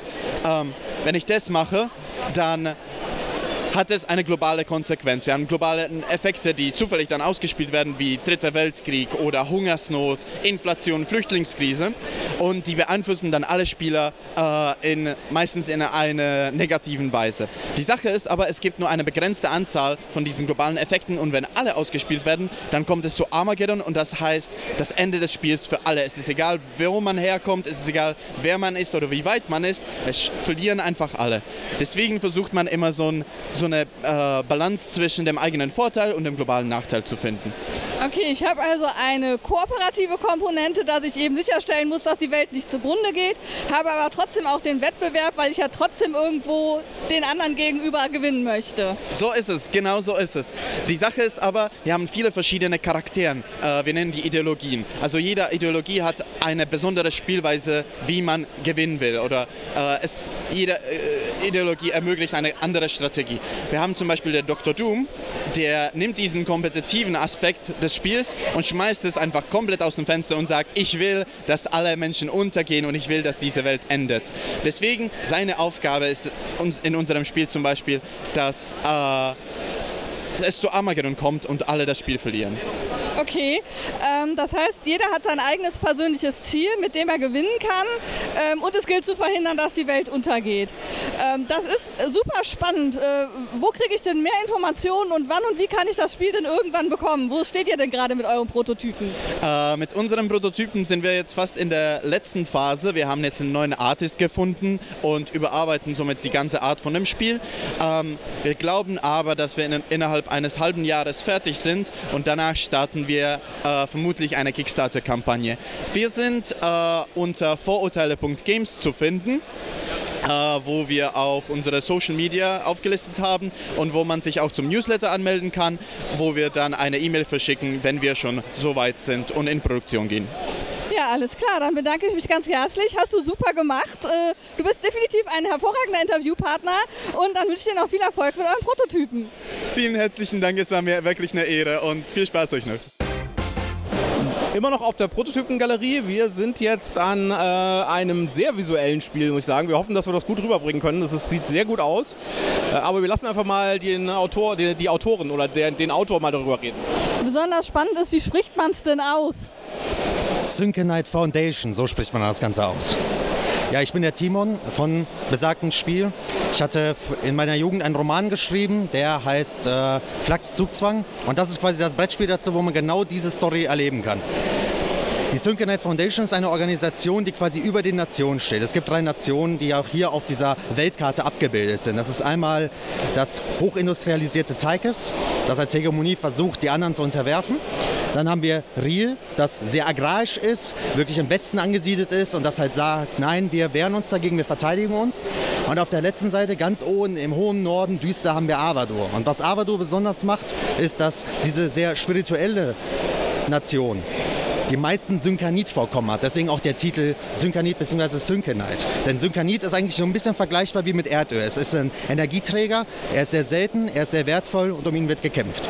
Aber was wir in diesem Brettspiel tun, ist, dass wir als Mitglieder der Synchronite Foundation, die über den Nationen stehen, versuchen, unsere Macht zu mehren und im Grunde genommen unsere Konkurrenten auszustechen. Das tun wir in vier Phasen, in denen das Spiel gespielt wird. Das heißt, zuerst haben wir eine Konfliktphase, wo jeder von uns seine Privatarmee einsetzt, um Ressourcen zu beanspruchen. Das passiert so, dass ich Pokerchips auf die Map setze und quasi versuche, Gebiete zu claimen. Das heißt, ich habe Area Control und ich kann natürlich auch gegen andere Spieler setzen, indem ich halt eben deren Einsatz überbiete. Wichtig ist, die töten sich noch nicht gegenseitig, weil wir haben einen kalten Krieg. Das kann sich aber ändern, kommen wir gleich drauf. In der zweiten Phase werden die genutzten bzw. eingesammelten Ressourcen genutzt, um Beamte zu bestechen, um äh, Gewinne am Markt rauszuschlagen, denn der Markt ist variabel und abhängig davon, wie der Markt steht, ist die eine Ressource wertvoller oder die andere. In der dritten Phase haben wir das Parlament und da wir sehr einflussreich sind, können wir uns natürlich Stimmen kaufen. Das sind die Bestechungskarten, die liegen hier in Weiß ebenfalls auf dem Brett. Und mit den Bestechungskarten kann ich halt Gesetze durchbringen, die mir nützen und anderen schaden. Und was die Gesetze und generell jede Karte in dem Spiel besonders macht, ist, dass auf allen Karten Werte drauf sind in verschiedenen Farben. Beispielsweise das Gesetz Solidarische Landwirtschaft zählt die grüne Krise hoch. Die grüne Krise ist die Triage-Krise. Im Grunde genommen ist das eine Hungersnot, die auch in eine Seuche umschlägt, die letztendlich die gesamte Bevölkerung mitreißt und wo wir dann quasi bewusst das Ganze triggern können, uns natürlich darauf vorbereiten und dann halt als großer Held und Heilsbringer alles retten und sagen, wir sind jetzt äh, die großen, wichtigen Helden dieser Nation und haben deswegen entsprechenden Einfluss. Es gibt aber auch andere Wege, das Spiel zu gewinnen. Ich kann genauso gut auch die Demokratie in eine Krise bringen und versuchen, mich zum Diktator wählen zu lassen. Ich kann einen Krieg anzetteln und meine Feinde vernichten. Und das ist im Grunde genommen das, was hier passiert, dass man Zyklus für Zyklus spielt, alle vier Phasen nacheinander und sich dann halt eben mit verschiedenen unlauteren Mitteln Macht verschafft. Und eigentlich ist immer nur die Frage, wie weit bist du bereit zu gehen, wie unethisch soll es werden. Ja, spannend. Das sieht irgendwie aus, äh, korrigiere mich, wenn das falsch ist, sieht irgendwie aus wie eine Mischung aus einem, äh, aus einem taktischen Strategiespiel mit Area Control, einem Wirtschaftsspiel und einem äh, Politik-Intrigespiel. Ist das richtig? Das trifft es im Grunde genommen ganz genau. Wir haben halt wirklich äh, auch äh, verschiedene Elemente drin, wie, wie gesagt Area Control. Äh, in, Im Krieg ist es beispielsweise auch so, dass man seine Areale behält und ähnlich wie bei Risiko quasi mit seinen Armeen vorrücken kann und dann gegeneinander würfelt und sich bekämpft. Man dann auch verschiedene Karten einsetzen kann, um seine Armee vielleicht zu stärken. Man kann aber genauso gut auch Anschläge gegen Spieler begehen, beispielsweise über das Parlament, dass ich halt jemanden ermorde. Und jetzt kommt das Besondere. Das Besondere ist nämlich, dass die Siegbedingungen variabel sind, weil je nachdem, wie wir spielen, wird das eine getriggert, das andere aber vielleicht nicht. Und es gibt keine Player Elimination, aber trotzdem kann ich den Spielern und meinen Gegnern die quasi Möglichkeiten nehmen, das Spiel zu gewinnen. Denn jeder von uns hält die Siegbedingungen in der Hand. Beispielsweise kann ich, wenn ich äh, die Revolution triggere und die Demokratie in einem Chaos stürze, kann ich halt versuchen, mich zum Kanzler wählen zu lassen, wenn ich die Karte Kanzlerschaft in der Hand halte. Ich kann meinem Gegenspieler allerdings die Karte Kanzlerschaft beispielsweise aus der Hand nehmen, wenn ich ihn mit einem Attentat treffe und dafür sorge, dass er Siegbedingungen ablegen muss. Das heißt, die Optionen, die mir bleiben, können wir uns gegenseitig immer weiter reduzieren. Jetzt stellt sich natürlich die Frage, was passiert, wenn ich keine Option mehr habe. Und das ist dann der Punkt, wo ich eine sogenannte Pariah-Siegbedingung bekomme, eine Sondersiegbedingung, wo ich mich außerhalb jeglicher gesetzlicher Normen mit maximaler Gewalt und Intrige gegen die anderen durchsetzen kann, ist quasi nochmal so der große finale Countdown vor dem Sieg. Hört sich an wie ein Spiel, das nicht gerade friedlich ist, sag ich mal. Äh, jetzt hast du gesagt, das, ist, äh, das basiert auf einem Roman, den du geschrieben hast. Vielleicht kannst du ein bisschen was erzählen über diese Welt oder die Story dahinter? Ja, der Roman, ähm, also generell diese ganze Welt spielt so ein bisschen, wenn man sie jetzt in einer zeitlichen Epoche ansiedeln müsste, so ein bisschen so kurz vor dem Ersten Weltkrieg. Das heißt, wir haben den Imperialismus der großen Nationen und wir haben natürlich auch verschiedene Ideologien, die darum konkurrieren, um die Frage, wie soll diese Welt gestaltet werden. Und in dem Roman sind zwei Charaktere unterwegs, die können auch hier in dem Roman Spiel gespielt werden. Es gibt nämlich sogenannte Würdenträger, die ich bestechen kann. Beispielsweise hier äh, Kara und Leiken heißen die beiden. Jedenfalls, ähm, sie ist aus dem Hause Riel äh, eine Adlige und er ist quasi jemand, der sich in Riel hochgearbeitet hat, die dann aber durch die Welt reisen und quasi versuchen in dieser Welt so ein bisschen äh, ihren, ihr Team quasi zu finden. Und äh, das Ganze endet halt letztlich so ein Stück weit damit, äh, dass sie sich halt für die eine oder für die andere Fraktion entscheiden und eine große Intrige und Verschwörung aufdenken. Und jetzt kommen wir wieder zurück zu dem Titel Synchronite Foundation, denn dieser ganze Krieg zwischen den Nationen, was die beiden ja nicht wissen, ist ja inszeniert von den Mitgliedern der Synchronite Foundation, die sich daran bereichern. Das heißt, wir haben so ein bisschen auch äh, so ein bisschen ein Spiel mit dem Thema Verschwörungstheorien, welcher, wer kontrolliert wirklich die Welt, wer zieht wirklich die Fäden, wie kann man mit wirtschaftlichen, politischen und militärischen Mitteln dann vielleicht auch Einfluss nehmen und sich mehren. Und werden wir als Spieler quasi in die Rolle der Antagonisten schlüpfen äh, im Brettspiel, verfolgen wir die Protagonisten halt im Roman. Für wie viele Spieler ist das denn und wie lange wird das Spiel ungefähr dauern? Ja, ähm, also zwei bis sechs Spieler ist aktuell angedacht. Ich sage, dass wenn man weiß, was man tut, dass man mit ca. 30 Minuten pro Spielern rechnen kann. Mit weiß, was man tut, heißt, man hat es vielleicht schon einmal gespielt, weil es ist natürlich ein Spiel, das eine gewisse Komplexität mit sich bringt. Aber dadurch, dass es in vier Phasen unterteilt sind, die man halt auch immer nacheinander gemeinsam abarbeitet, ist es nicht kompliziert. Also wichtig, Komplexität ohne kompliziert zu sein. Und deswegen glaube ich, wenn wir jetzt irgendwie zu dritt spielen, sind wir in einer Stunde durch, weil das Spiel eskaliert exponentiell. Es klingt zwar nach sehr, sehr viel, aber das kommt halt, wenn die ganzen Sachen sich aneinander rein, sehr schnell zum gewissen Knall, der natürlich dann auch gewisse Chancen und Risiken wird. Frei nach Littlefinger, Chaos is a ladder. Ja, das Spiel sieht ja auch also ziemlich fertig aus schon. Ja. Also sieht eigentlich nicht aus wie ein Prototyp, sondern eigentlich was, was man, äh, was man direkt schon in die Produktion geben könnte. Ähm, wie sieht es denn aus? Wann wird das denn kommen? Wie wird man das bekommen und wo bekommt man das? Ja, also wir sind jetzt gerade dabei, den Prototypen zu testen. Deswegen sind wir auch hier heute auf der Berlin-Con und freuen uns natürlich bei jedem, der vorbeikommt. Deswegen besucht uns gerne im Prototypen-Area. Ansonsten, ähm, wir wollen Q1 2024 auf Kickstarter gehen, um damit dann halt eben die Finanzierung zu erreichen. Und was wir halt jetzt noch tun, ist natürlich optimieren, streamline, was kommt dazu, was kann weg. Und äh, ja, unser Ziel ist es natürlich auch ein sehr schönes Spiel zu machen, wo man sagt, das ist nicht nur ein Hingucker, sondern es macht auch Spaß und lässt sich ständig wieder spielen, weil jede Runde auch immer einzigartig ist. Und habt ihr eine Webseite oder wie kann man euch kontaktieren? Ihr findet uns unter syncanite.de, schreibt sich S-Y-N-C-A-N-I-T-E. Für alle, die es nicht verstanden haben, zurückspulen. wir schreiben das auch nochmal in die Shownotes rein. Ja, da ist der Link da nochmal drin. Ja, wunderbar. Dann äh, bedanken wir uns. Das äh, sieht wirklich auf jeden Fall sehr, sehr gut aus schon. Sehr spannendes äh, Konzept und auch äh, das Artwork ist wirklich Wahnsinn, muss ich sagen. Wahnsinn. Ja, vielen Dank. Sehr, sehr gerne. Und äh, ja, ich freue mich auf euch auch. Jetzt sind wir nicht mehr auf der Prototypengalerie, sondern wir sind hier in der Ausstellungshalle und äh, wir sind bei einem sehr spannenden Spiel, wie ich finde. Es sieht sehr gut aus. Äh, wer bist du und wie heißt das Spiel? Hi, ich bin der Marc und unser Spiel heißt Nanolith. Wir sind die Leute von Woodpecker Games und haben letztes Jahr im August unseren Kickstarter gehabt. Okay, dann erzähl doch mal ein bisschen über das Spiel, was es tut, wie es funktioniert und äh, ja, was man da erleben kann. Ja.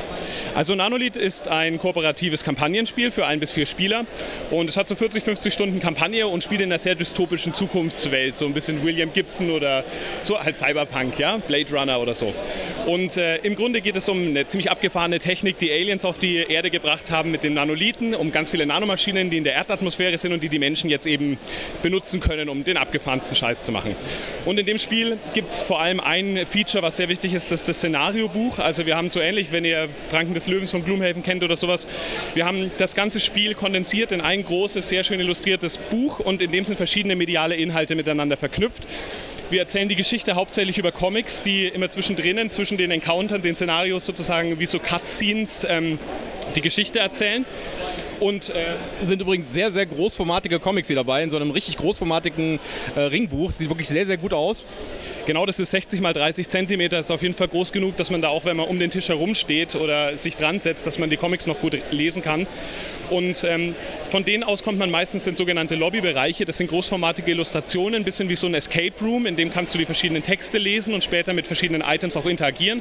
Da gibt es auch Rätsel zu lösen. Und von denen gibt es recht viele in dieser Welt. Das ist ein Open-World-Spiel in so einer Cyberpunk-Stadt. Und aus diesen Lobbys kommt man in die Encounter. Und die Encounters sind dann eben wie zum Beispiel bei Gloomhaven, Kranken des Löwens, schon vorgedruckt in dem Buch, also nichts zum Aufbauen. Man muss nur noch die Miniaturen draufstellen oder die Acrylstandies, mit denen wir die Basebox verkaufen und dann ein paar Marker drauf verteilen und dann kann es losgehen.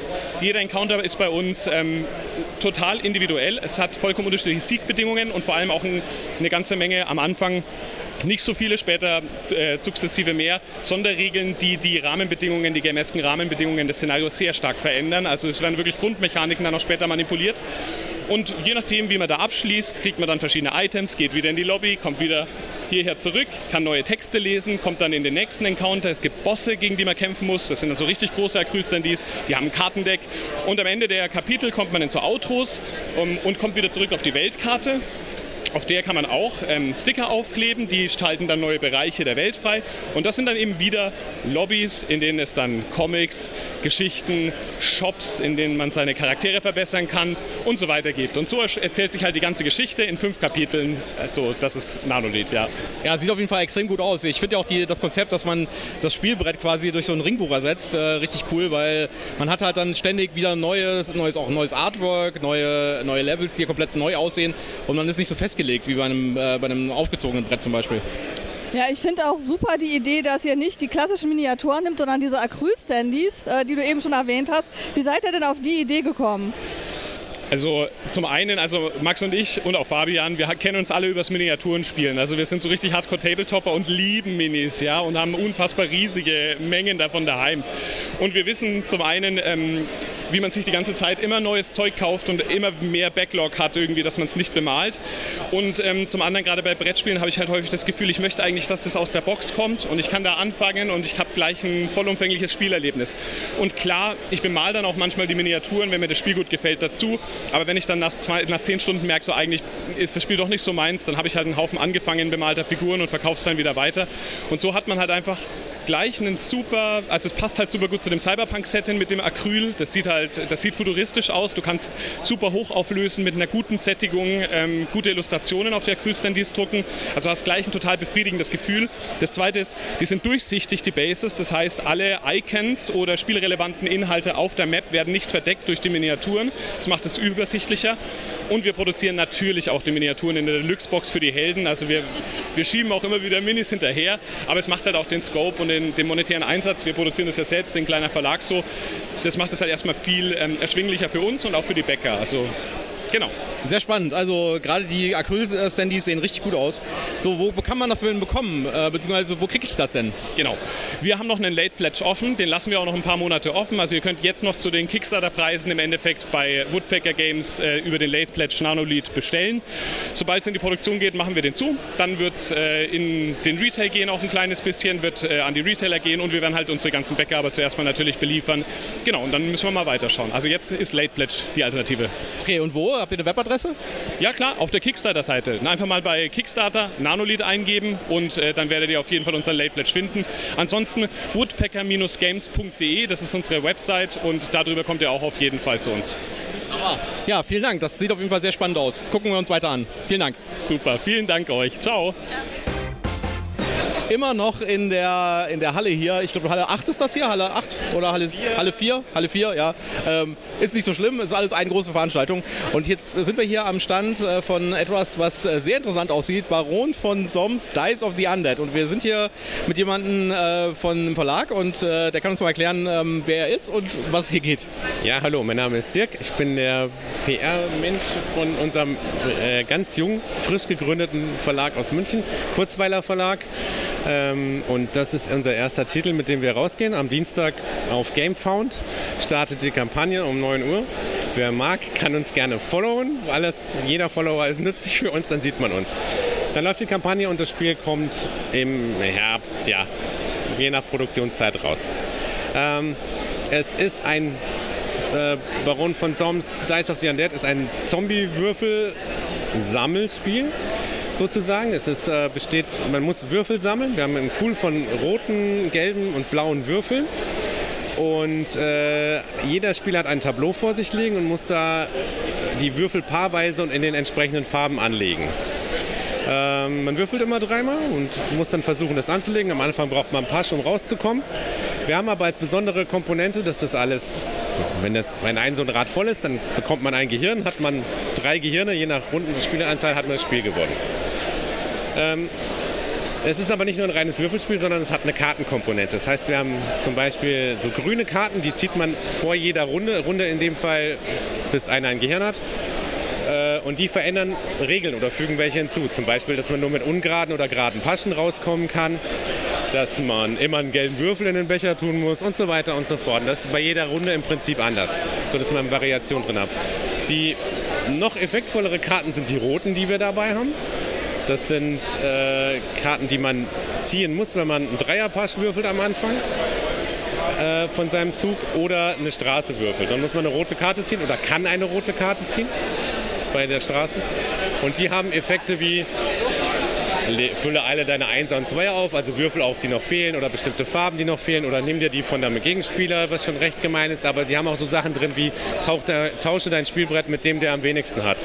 Also das Spiel ist offen bis zum Schluss. Das kann wirklich, und jeder zieht diese Karten natürlich, wenn es irgendwie geht, ähm, weil es kann komplett getauscht werden. Und dadurch, dass man Würfel auch abgeben muss am Ende von seinem Zug, arbeitet man den anderen auch hinzu. Also wenn man Würfel übrig hat und kann den irgendwo bei einem Gegenspieler anlegen oder auch zwei, dann muss ich das tun.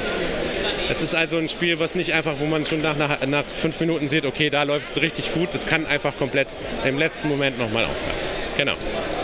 Ähm, das, das Spiel sieht äh, von den Illustrationen her und auch von der visuellen, von dem visuellen Eindruck sehr schön aus, sehr bunt, ganz viele Farben kommen einem da entgegen und so. Hat es denn auch eine Story? Gibt es da eine Background-Story? Ja, ein wenig. Also es ist halt, Baron von Somm will seine Zombie-Horden auf die Erde schicken und äh, unsere Spielbretter sind die Portale, mit denen er das machen muss. Die muss er einfach belegen und die Spieler sorgen dafür, die Portale zu füllen und dann kann die Zombie-Horde durchgehen. Deshalb kriegt man dann von ihm natürlich gnädigerweise ein Hirn geschenkt Yummy Hirn. Und wer die meisten Hirne hat, hat gewonnen. Das ist die kleine Geschichte dahinter. Aber es ist ein, ein schnelles, ähm, also jetzt gerade auch hier sehen wir wieder mit allen Leuten, die wir gespielt haben, wenn man eine Spielergruppe hat, ist es ein, ein Spiel zum, zum Aufwärmen oder nachher zum wieder runterkommen und ein bisschen lockerer zu werden, wenn man äh, vier Stunden gespielt hat. Ähm, eine Runde, also bis einer ein Hirn hat, dauert ungefähr zehn Minuten, je nach Zusatzregel, die man drin hat. Die kann das ein bisschen variieren. Äh, ein komplettes Spiel ungefähr eine halbe bis dreiviertel Stunde, je nachdem, wie gemein oder gut man würfelt. Ähm, für wie viele Spieler ist das Spiel? Und für zwei bis vier Spieler. Wunderbar. Äh, habt, du hast gesagt, ihr startet jetzt nächste Woche auf GameFound. Ja. ja? Ab Dienstag geht es auf GameFound los. Baron von Soms Dice of the Undead. Sucht mal und folgt, folgt auch auf Instagram, ist der Kurzweiler Verlag. Wird aber ohne Vokale geschrieben. Wir werden es auf jeden Fall auch verlinken. Genau, das ist super. Äh, und dann könnt ihr es sehen. Und ab Dienstag, die, und wir haben einen Early Bird. Das Einzige, was wir ändern, ist halt die ersten drei Tage kann man es für 29,99 erwerben. Und dann wird es im Herbst kommen. Danach wird es um die 33 Euro kosten. Wird es die coole Tischdecke irgendwie auch zu bestellen geben? Wir arbeiten gerade an einem Merch-Shop. Die Tischdecke hatten wir nicht eingeplant tatsächlich. Die hatten wir für diesen Stand gemacht. Die sind extra hierfür produziert worden. Aber es wird überlegt, weil äh, die Kollegen alles Mögliche, zum Beispiel diese T-Shirts waren eigentlich für die Messe, aber da die jetzt irgendwie offensichtlich jeder haben will, bauen wir gerade einen Merch-Shop auf. Also ein bisschen Kleinigkeiten gibt es auch.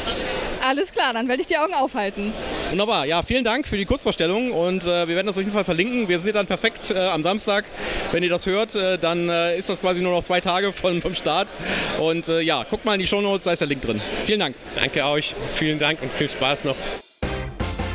Da sind wir wieder und wir sind jetzt tatsächlich wieder zu Hause in unserem Heimstudio. Ja, und müssen noch so ein paar Nachtakes aufnehmen. Genau. damit das Ganze eine runde Nummer wird. Ja, also äh, wir ähm, haben auch das Spiel des Jahres jetzt äh, parat, nämlich äh, Dorfromantik hat gewonnen, das Spiel des Jahres. Äh, da ganz herzliche Glückwünsche an Pegasus und an die Autoren. Und äh, das Kennerspiel des Jahres hat Challengers gewonnen. Genau. Ganz, ganz viel, äh, ganz viel Glückwünsche an Asmodee und auch für Mysterium Kids, das das Kinderspiel des Jahres gewonnen hat. Ja, wir wollten eigentlich auch, wir haben das schon in der letzten Folge gesagt, äh, wir wollten eigentlich auch äh, euch einen Livestream-Kommentar machen, was wir ja letztes Jahr gemacht haben. Aber äh, wir haben den tatsächlich auch aufgenommen. Wir haben anderthalb Stunden einen Kommentar aufgenommen. Ja, Hammer. Die Folge war diesmal richtig, also die Live-Ausstrahlung war richtig lang und dadurch haben wir richtig viel Content aufgenommen und dann haben wir festgestellt, dass die Tonqualität nicht gut war. Ja, äh, die, der, wir waren halt unterwegs mit ähm, eingeschränkte, eingeschränktem Equipment sozusagen. Und äh, die unsere Aufnahmeequipment, äh, wir konnten leider nur eine Spur quasi aufnehmen äh, und da war leider dann das, äh, der Ton vom Spiel des Jahres einfach zu laut gegenüber uns und das ist einfach nichts geworden. Ja. Naja, kann man nichts machen. Ja, wir wollten noch mal schnell darüber sprechen, was wir noch erlebt haben am zweiten Tag. Ja. Und wie wir auch nach Hause gekommen sind.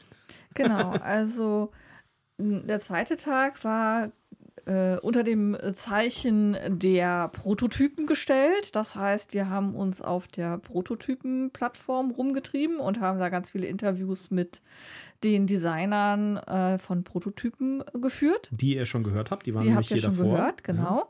Und dann haben wir aber auch noch ein bisschen gespielt und geshoppt. Ja, und wir waren auch ein bisschen erschöpft vom ersten Tag. Ja. ja, was haben wir denn gespielt? Wir haben äh, gespielt äh, Triketta bei Pegasus. Ja, das genau. Neue. Dann haben wir gespielt Schrödingers Katzen. Schrödingers Katzen, sehr süß. Ja. Und last but not least haben wir Risk Strike.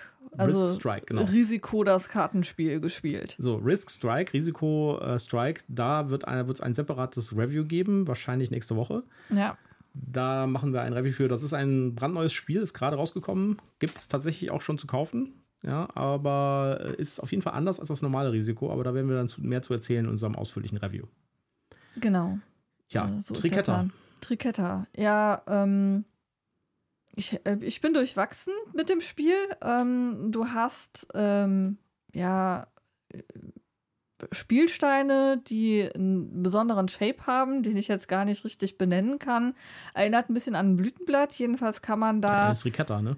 Ja sechs Stück von äh, zu so einer Blume zusammenlegen und da baut man halt auch Türmchen mit verdeckt und dann fängt man an, reihum sich Steine zu nehmen und man bildet ähm, ja quasi drei verschiedene Pools oder das heißt, nein, das äh, ist ja von der Anzahl der Spieler abhängig. Wir haben zu dritt gespielt, deswegen hatten wir drei verschiedene Pools, die aber erstmal noch niemandem gehören, bis sich einer der Spieler entscheidet, so, das nehme ich mir jetzt. Genau. Also, was im Prinzip passiert. Es gibt Steine, auf denen sind Tiere abgebildet. Ja?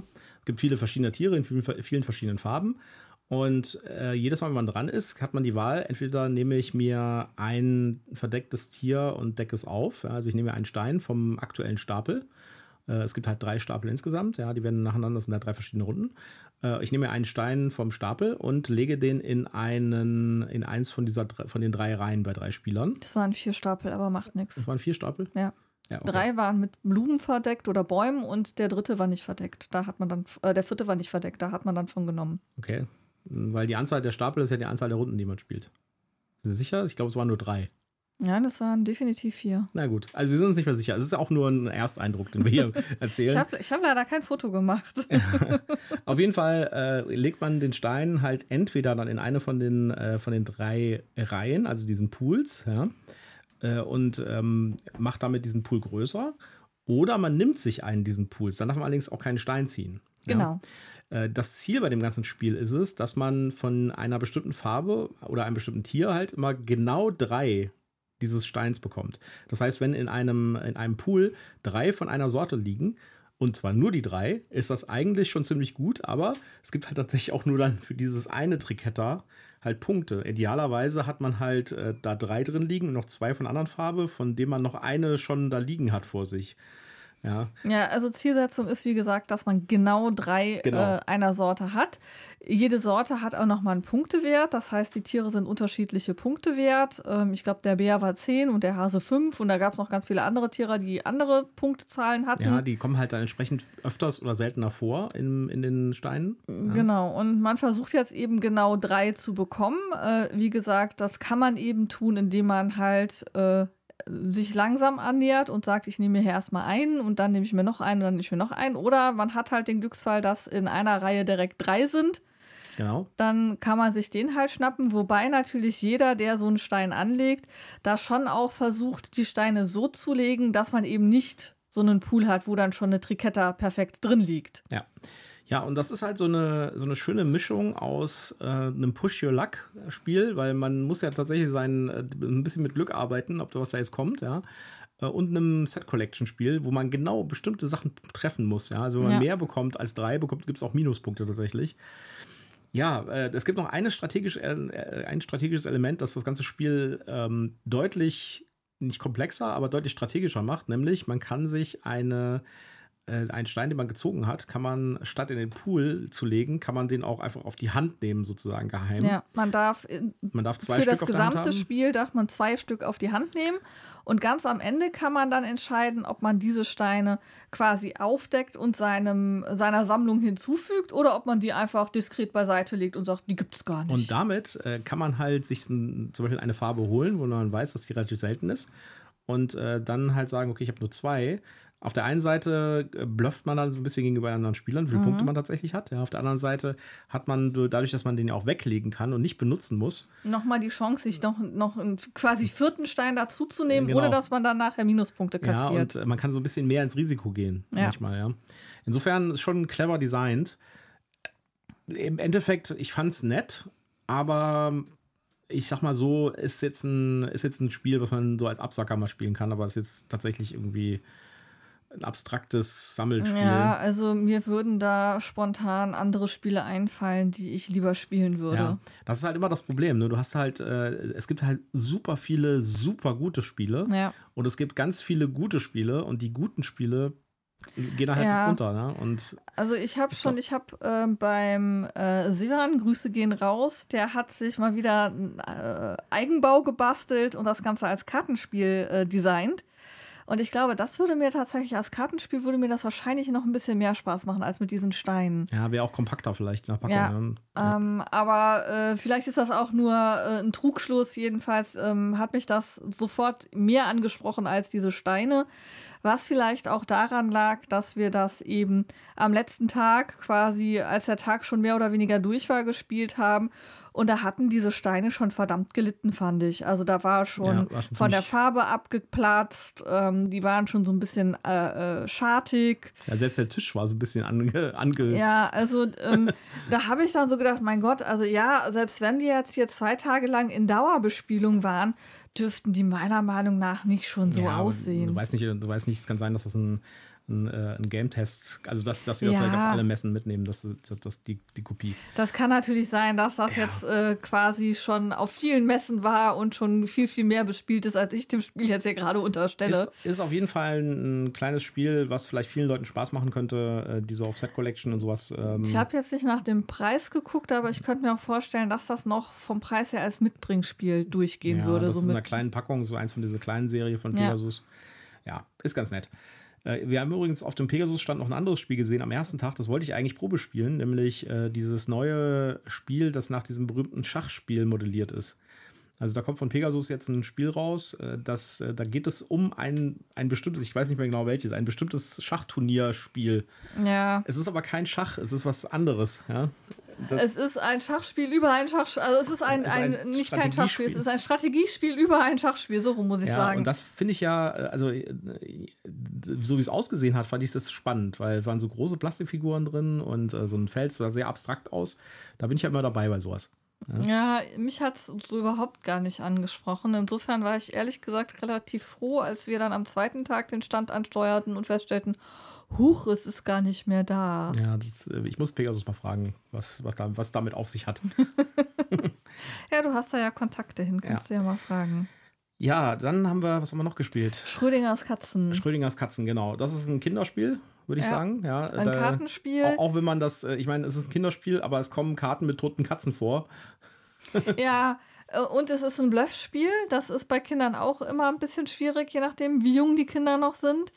Ähm, man hat ein, eine bestimmte Anzahl von Karten auf der Hand und das ähm, frei nach dem Motto Schrödinger kann das eine lebende Katze, es kann eine tote Katze oder es kann eine leere Kiste sein.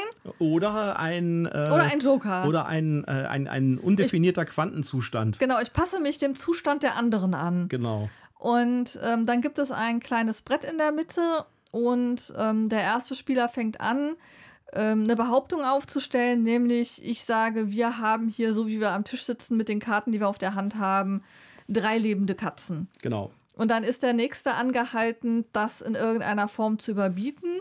Ähm, das Besondere an diesem Beatbrett ist, dass sich hier eben lebende, tote, also lebende Katzen, tote Katzen und leere Kisten ähm, abwechseln, aber eben nicht ähm, äh, gleich verteilt, sondern die Kisten haben eine wesentlich niedrigere Nummer als die Katzen, die leben oder tot ja, sind. Man muss immer vorwärts gehen. Das heißt, man kann die die, äh, Wenn jetzt einer gesagt hat, es sind fünf lebende Katzen, kann man nicht hingehen und sagen, nee, es sind nur vier lebende Katzen. Genau, der nächste Schritt wäre, glaube ich, dann sechs. Ich glaube, es ist nach, nach der Reihe sechs oder sieben. Ja? ja, also genau, dann kommen eben, ich glaube, fünf tote Katzen und dann kommen sechs lebende Katzen oder vielleicht Feld, auch genau. schon sieben lebende Katzen. Also ähm, da wird auch schon mal was übersprungen, was einen dann halt in die Not bringt. Will ich jetzt wirklich den Schritt wagen und behaupten, eben hat noch jemand gesagt, es sind sechs lebende Katzen und ich stelle mich jetzt hin und sage, es sind neun lebende Katzen. Oder will ich nicht lieber auf Grundlage der Dinge, die ich hier mitbekommen habe, im Sinne von, was haben die anderen geboten und man kann seine Behauptung eben auch stützen, indem man entsprechende Karten auslegt.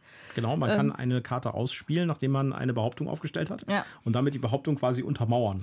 Genau, und mit, die, mit, dieser unter, mit diesen Karten, die zur Untermauerung ausgespielt sind, kann man dann natürlich versuchen zu mutmaßen, könnten es wirklich neun lebende Katzen sein ja, oder vielleicht doch eher nicht? Es gibt dann halt die Situation, da liegen vor jedem Spieler schon drei Karten auf dem Tisch und jeder hat noch zwei in der Hand, ja. Und dann wird gesagt, okay, es sind irgendwie äh, acht äh, tote Katzen und dann zählen wir mal durch, da liegen schon sechs auf dem Tisch. Also müssten nur noch zwei tote Katzen auf den Händen sein. Und das sind sechs Karten insgesamt für alle Spieler zusammen. Ja. Könnte sein, könnte vielleicht auch nicht sein, wenn ihr jetzt sagt, da sind, äh, es sind zwölf lebende Katzen und da liegen nur zwei auf dem Tisch und man hat nur noch zwei Karten in der Hand, jeder Spieler, dann, dann kann dann, das wohl nicht sein. Genau. Ja? Und ähm, der Clou ist, wenn ich halt eben zur Untermauerung eine Karte ausspiele, dann habe ich die Chance, eine neue Karte aufzunehmen. Und eben da, also nee, ich muss erst noch eine andere Karte genau. ablegen und dann kann ich eine Kannst neue tauschen. Karte nehmen. Da kann ich eben tauschen und vielleicht, ähm, wenn ich hier gerade die Behauptung aufgestellt habe, wir haben hier ganz viele lebende Katzen, kann ich dann versuchen, eine meiner toten Katzen gegen eine lebende auszutauschen, um die Chance, dass es stimmt, zu erhöhen. Hat halt auch wieder so ein Push-Your-Luck-Element ähm, ja. und ist halt ein reines also nicht ein reines, aber es ist halt ein Bluffspiel. Genau. Und äh, jederzeit kann natürlich äh, der Nächste, der dran ist, sagen, nee, das glaube ich nicht. Es und dann wird aufgedeckt und dann wird nachgezählt, wie viele sind es denn? Ja, und jeder Spieler hat noch eine Extrakarte, die äh, er hat auf der Hand quasi. Und das ist dann ein äh, berühmter Wissenschaftler. Die sind dann halt auch äh, entsprechend verkatzt. Ja. ja. Äh, ähm, ähm, Albert Kratzstein, ja, solche Sachen. Ähm, oder was hatte ich hier? ich weiß es nicht mehr. Ähm, fällt mir jetzt nicht mehr ein. Hat auf jeden Fall lustige, Na lustige Namen, genau, die, die sind lustige haben. Namen und die haben dann Spezialfähigkeiten, wobei ich persönlich bei meiner Karte mich gefragt habe, was nützt mir die, aber ja. egal. Also man kann die quasi ein, ein, das ist eine Karte, die kann man halt irgendwann im Spiel spielen, dann macht die irgendwas Spezielles. Ja, also man Hand kann zum Beispiel einmal so. aussetzen oder man kann eben Karten austauschen. Also ich hätte jetzt den Ablagestapel mir angucken können. Genau. Ähm, Dafür hätte ich aber viel genauer im Kopf Buch führen müssen. Was hat die Person vor mir gesagt? Was hat die vor Person davor gesagt? Wer hat überhaupt Karten auf den Ablagestapel gelegt? Ja, also um daraus zu erschließen, was versuchen die denn hier eigentlich gerade? Ich fand es ganz nett, aber es ist jetzt nichts irgendwie, was man unbedingt haben müsste, finde ich. Ähm, ist vielleicht für, für etwas ältere Kids, also jetzt nicht für die ganz Kleinen, nicht die Froschi-Zielgruppe. Ja, genau. Ja. Äh, aber für die etwas älteren Kids, ja, für so Schulkinder, sieben, sechs, sieben, acht. erste, zweite Klasse so, ne, ja. dritte Klasse, da kann ich mir vorstellen, dass sie da Spaß dran haben, eben auch an diesen ähm, schrill, äh, schrillen Katzen, die so etwas skurril gezeichnet sind.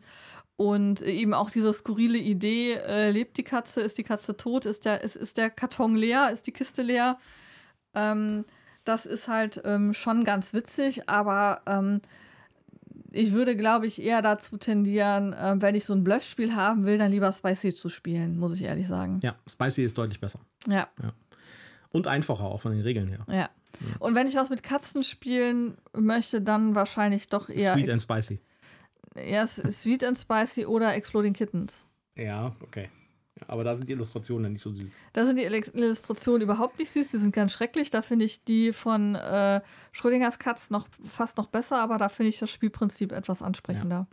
Ja. ja. auf jeden Fall, äh, wir waren dann ähm, noch bis zum Ende da, quasi. Wir sind dann Ja. bei der Spiel des Jahres äh, ähm, Verleihung sind wir dann gegangen ins Hotel. Ja, das, das war auch noch. Ähm, wir waren ja äh, global galaktisch verwirrt. Erstmal, an welchem Tag überhaupt die Verleihung stattfindet. Ja, wir dachten ja schon, dass es am Samstag stattfindet. Ich dachte Wir sind das. da verwirrt über die Bühne, über, über die Messe gelaufen, haben gedacht, wo ist denn das jetzt hier?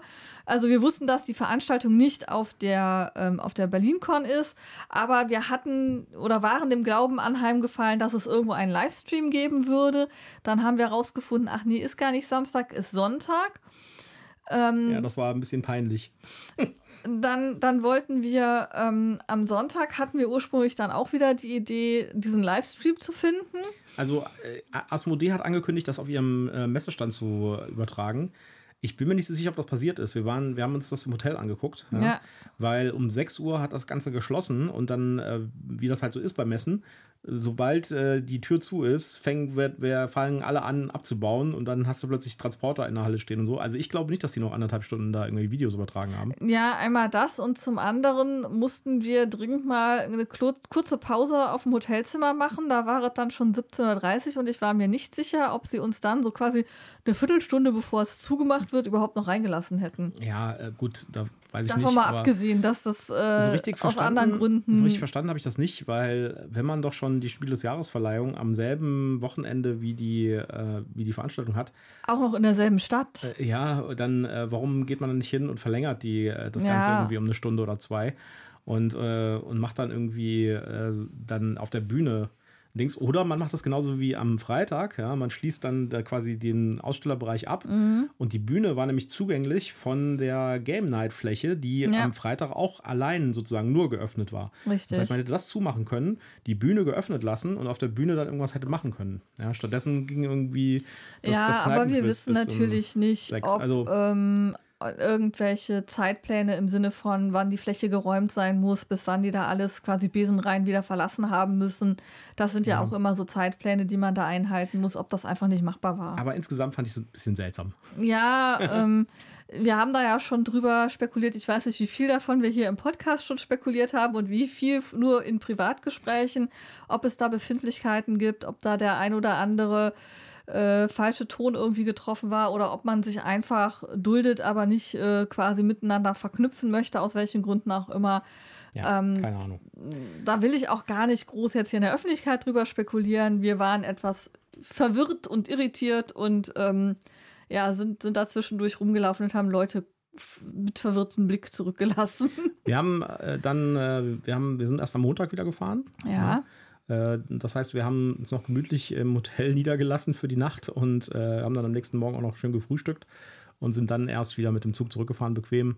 Ja, die Rückfahrt hat mal wieder länger gedauert als gedacht, ja. Ähm, und es war unfassbar kalt im Zug, ja, weil die hatten irgendwie gedacht, oh, wir müssen irgendwie äh, hier den. äh, Ja, wahrscheinlich war die noch von den äh, Tagen davor noch auf Ultimo hochgedreht und jetzt war es gar nicht so kalt und dann hatten wir auf einmal richtig kalt im Zug. Ja, und äh, um uns rum haben auch alle Leute angefangen, ihre Winterjacken auszupacken. Ja, also ich habe schon gedacht, man kann eigentlich nicht irgendwie, man kann eigentlich nicht erwarten, dass man irgendwie im Hochsommer, wenn es irgendwie 35 Grad draußen ist, Ja, äh, oder dass auch man eine Jacke 27 dabei hat. dass man da eine Jacke dabei hat, damit man im Zug nicht friert. Ja, also das war echt ein bisschen, äh, ein bisschen übertrieben, fand ich. Ja, also wir hatten wieder alles dabei von äh, der Zugführer hat ein merkwürdiges Signal, das wir jetzt erst überprüfen müssen. Über äh, gibt es medizinisches Personal im Zug? Könnte das bitte mal in Wagen XY kommen? Wir haben hier einen medizinischen Notfall. Ja, das dauert jetzt hier gerade noch. Wir können nicht sagen, wann es weitergeht. Wer möchte, kann ja schon mal in den, in den anderen Zug Richtung äh, Köln umsteigen. Ja, und dann, und dann hatten wir am Ende noch Sardinenbüchsen. Ja, genau. Dann ähm, von war Köln also nach bis, Bonn. bis Köln hatten wir es dann geschafft, aber dann war natürlich der eigentlich geplante Anschlusszug weg.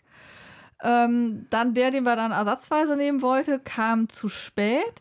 Dann war irgendein anderer Zug noch ausgefallen, sodass auf einmal ganz, ganz viele alle in diesen gleichen Zug wollten. Ja. Ein Regionalexpress und der war dann hackevoll. Ja, ja die Bahn äh, ist, hat mal wieder abgeliefert.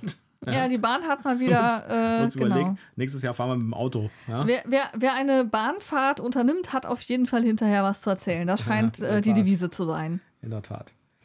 Ja, Aber insgesamt gesehen äh, fand ich, das war eine super Veranstaltung. Das war super schön familiär alles. Ja, äh, gut, das ist natürlich eine Brettspielveranstaltung. Da ist man, äh, da sind nette Leute. Ja, Brettspieler sind Also, ja immer nett. Ich, ich kann jedem echt nur empfehlen, geht mal auf die Gamescom. Da seht ihr das andere Ende der Skala von Leuten. Solche Empfehlungen sprechen wir nicht aus. Wir Ja. wollen niemanden dazu zwingen, die anderes, das andere Ende der Skala kennenzulernen. Die Gamescom ist ja irgendwie garstig und ähm, auf jeden Fall mit Wasser abwaschbar, sag ich mal. Ja, da wird alles, ich glaube, die, da, da habe ich so das Gefühl, die gehen da immer nachts irgendwie so durch und kerchern den ganzen Laden so ab. ja. also, ich bin da noch nie gewesen. Ich kann, ich enthalte mich jedweden Urteils und kann da nichts zu sagen. Ich kann es weder bestreiten noch äh, bestätigen. Ja, und da, deswegen, ich finde, Brettspielveranstaltungen sind immer sehr, sehr nett und sehr, sehr toll. Da findet man Leute, mit denen man reden kann und die nett sind und äh, Ja, und vor allen Dingen, Leute, ich kann jeden, der da hingeht und vielleicht auch alleine unterwegs ist, nur dazu ermutigen, fragt einfach, ob ihr mitspielen dürft. Genau. Ich weiß, es kostet Überwindung. Ich selber habe bei der, meiner ersten äh, Spielemesse in Essen, wo ich alleine war, auch mich nicht getraut. Aber es ist tatsächlich so, erstens, ähm, die sind alle nett. Die, äh, wir, wir, wir mögen Mitspieler und meistens ist es auch tatsächlich so, ähm, gerade wenn das Spiel es zulässt, dass man es zu dritt, zu viert spielt oder sogar zu noch mehreren, ähm, mag man auch diese Erfahrung, weil man hat ja zu Hause dann meistens auch die Situation, dass man halt entweder die typische Familie ist, die dann halt zu dritt oder zu viert am Tisch sitzt, oder aber, was viel häufiger vorkommt, dass das dann halt irgendwie so ein Pärchen ist, das dann zum zweit am Tisch sitzt und sich dann freut, mal zu dritt oder zu viert spielen zu können. Ja, also mein Fazit auf jeden Fall Daumen hoch und wir werden mal schauen, ob wir nächstes Jahr da auch wieder hinkommen. Ja, beim nächsten Mal ist es nicht mehr in der Station, sondern im Hotel Estrell. Genau. Und du hast mir ein bisschen Angst gemacht mit der Lage von diesem Hotel. Ja, das ist halt in Neukölln, direkt an der Sonnenallee. Ist nicht gerade die beste Gegend, sag ich jetzt mal. Ja. Ja. Äh, Ich weiß das, weil äh, die, ich habe mal für eine Firma gearbeitet, die hatte ihr Büro genau da in, um, um die Ecke quasi. Ich glaube, ich muss mein Inspector Gadget Equipment aus, äh, aufba ausbauen und äh, vielleicht noch irgendwie, ich weiß nicht, so einen Elektroschocker oder so mit einpacken. Ich Ja. finde es ich find's Aber gerade ein bisschen Das gruselig. Ganze findet ja im Hotel statt. Das heißt, man muss eigentlich vielleicht gar keinen Schritt vor die Tür machen, äh, außer vielleicht, um was zu trinken und was zu essen hol- zu holen, weil das war der einzige Kritikpunkt bei dem Ganzen, fand ich. ja, das war so ein bisschen, es gab keine wirkliche Möglichkeit, so supermarktmäßig einzukaufen. Nee, wir sind dann mit der U-Bahn gefahren zum Supermarkt und das und die Getränke und das Essen auf der Messe sind halt echt verdammt schweineteuer und haben echt schlechte Qualität. Ja, also. Also ähm, gerade bei so Hitze-Dings. Ja. Also schlechte Qualität kann ich jetzt nicht so unbedingt bestätigen. Da war ein Pizzabäcker. Ja, die Pizza war hauchdünn und sie war relativ dünn belegt, aber von der Qualität her war sie eigentlich gut. Sie war nur zu teuer für das, was ich da auf dem an äh, den, der an Platte den, hatte. an den äh, Frozen Joghurt, äh, der so ein Fingerhut war. Ja, der Frozen Joghurt, der war natürlich totaler Nepp und der war von der Qualität her auch e- eher normal. Also das war nichts Besonderes. Also das war wirklich nepp, ja. Da, da Ja. hat man, das war so ein, das war so ein, so ein, so ein Wegelchen, was da draußen stand, sah ganz lustig aus. Und äh, da gab hatte es halt. Pappbecher, die eigentlich so aussehen wie die normalen, wo man dann ohne Probleme eigentlich zwei oder drei Eiskugeln auch drin bekommt. Mhm. Aber es war ein Spezialpappbecher, weil der hatte zwar von außen die Wandhöhe, aber der Boden war so ein war, Zentimeter weg. der war halt höher gelegt, sodass da eigentlich nur eine Eiskugel reinpasste. Ja, und die haben es nicht mal voll gemacht. Und Ja. das für 4 Euro fand ich schon ganz schön dreist. Ja, das war schon grenzwertig Vor allen Dingen, wenn man, her. wenn man für, äh, wenn man auf der, also ich bin ja immer vorsichtig, wenn man im Hotel die Getränke und das Essen günstiger bekommt als auf der, auf der Veranstaltung, auf der man da ist. Das ist schon echt, das muss man erstmal schaffen. Ja, Ja, also wir haben da einen schönen äh, Becher Florida-Eis für 2,50 war, glaube ich, der reguläre genau, Preis. Genau, äh, und das war ein, ein, ein, so ein richtig großer Eisbecher. Ja, das war so, so ein großer, so wie man sie halt, wenn man in den Supermarkt geht und diese Einzelportionen kauft, so Genau. von der Größe her. Ja, also äh, ich kann nur raten, ähm, besorgt euch, wenn ihr da hinfahrt, irgendwie was zu essen, was zu trinken von woanders und nehmt das einfach mit. Ja, das würde auch Weil- fürs Autofahren sprechen, weil da kann man mehr Getränke in den Kofferraum packen und genau. mitbringen. Ja, auf jeden Fall außerdem einen kleinen äh, Kritikpunkt äh, Ja. und für das kann der Veranstalter nichts, weil Nee. das macht die, der, der, der das ist Ja, das waren wahrscheinlich auch äh, teilweise freie, freie Anbieter, die halt einfach dafür gebucht sind und ihre Preise selber festlegen. Ja, und die wiederum werden von der, von der Veranstaltungsfläche gebucht, Genau, richtig. machen das mit denen aus. Die, äh, die Veranstalter von der, von der eigentlichen Messe haben da überhaupt keinen Einfluss drauf. Ich weiß das, weil ich habe da jahrelang ja so eine Messe gemacht. Und äh, das mit dem Catering und den Fressbuden auf solchen Dingern ist echt ein schwieriges Thema. Ja, da kannst du vielleicht noch dafür sorgen, ähm, das, was da ist, aber äh, was dann da ist und wie viel da ist, ist dann Ja, schon und was es kostet, äh, schwierig. Und, was es kostet, und auf das, was es kostet, hast du gar keinen Einfluss, ja. Ja, äh, ich würde sagen, ähm, wir äh, verabschieden euch mal ins Wochenende. Ja, Genau, ich hoffe, ihr habt viel Spaß mit unseren verschiedenen Interviews gehabt. Genau. Da sind ja die unterschiedlichsten Sachen da. Äh, lustige Prototypen, spannende Prototypen, äh, Interviews mit äh, anderen Anbietern. Ja. Schreibt uns doch einfach mal, was ihr, äh, was ihr so gesehen habt, was wir nicht drin hatten und was ihr irgendwie cool fandet. Ja, was euch mehr interessiert, worüber wir weiter berichten sollen. Und, vielleicht ergibt sich ja dann auch ein Review daraus irgendwie. Wir werden uns Genau. vielleicht noch ein paar Reviews-Copies besorgen. wir haben natürlich auch ein, ein Loot mit nach Hause getragen. Da haben wir jetzt nicht so viel drüber erzählt. Ähm, vielleicht kommt da den, in den nächsten Tagen auf Instagram noch mal ein bisschen Genau. was. Alles klar, dann würde ich sagen, äh, bis zum nächsten Mal und bis zum nächsten Review am nächsten Mittwoch. Ja, bis dann. Tschüss. Tschüss. Macht's gut.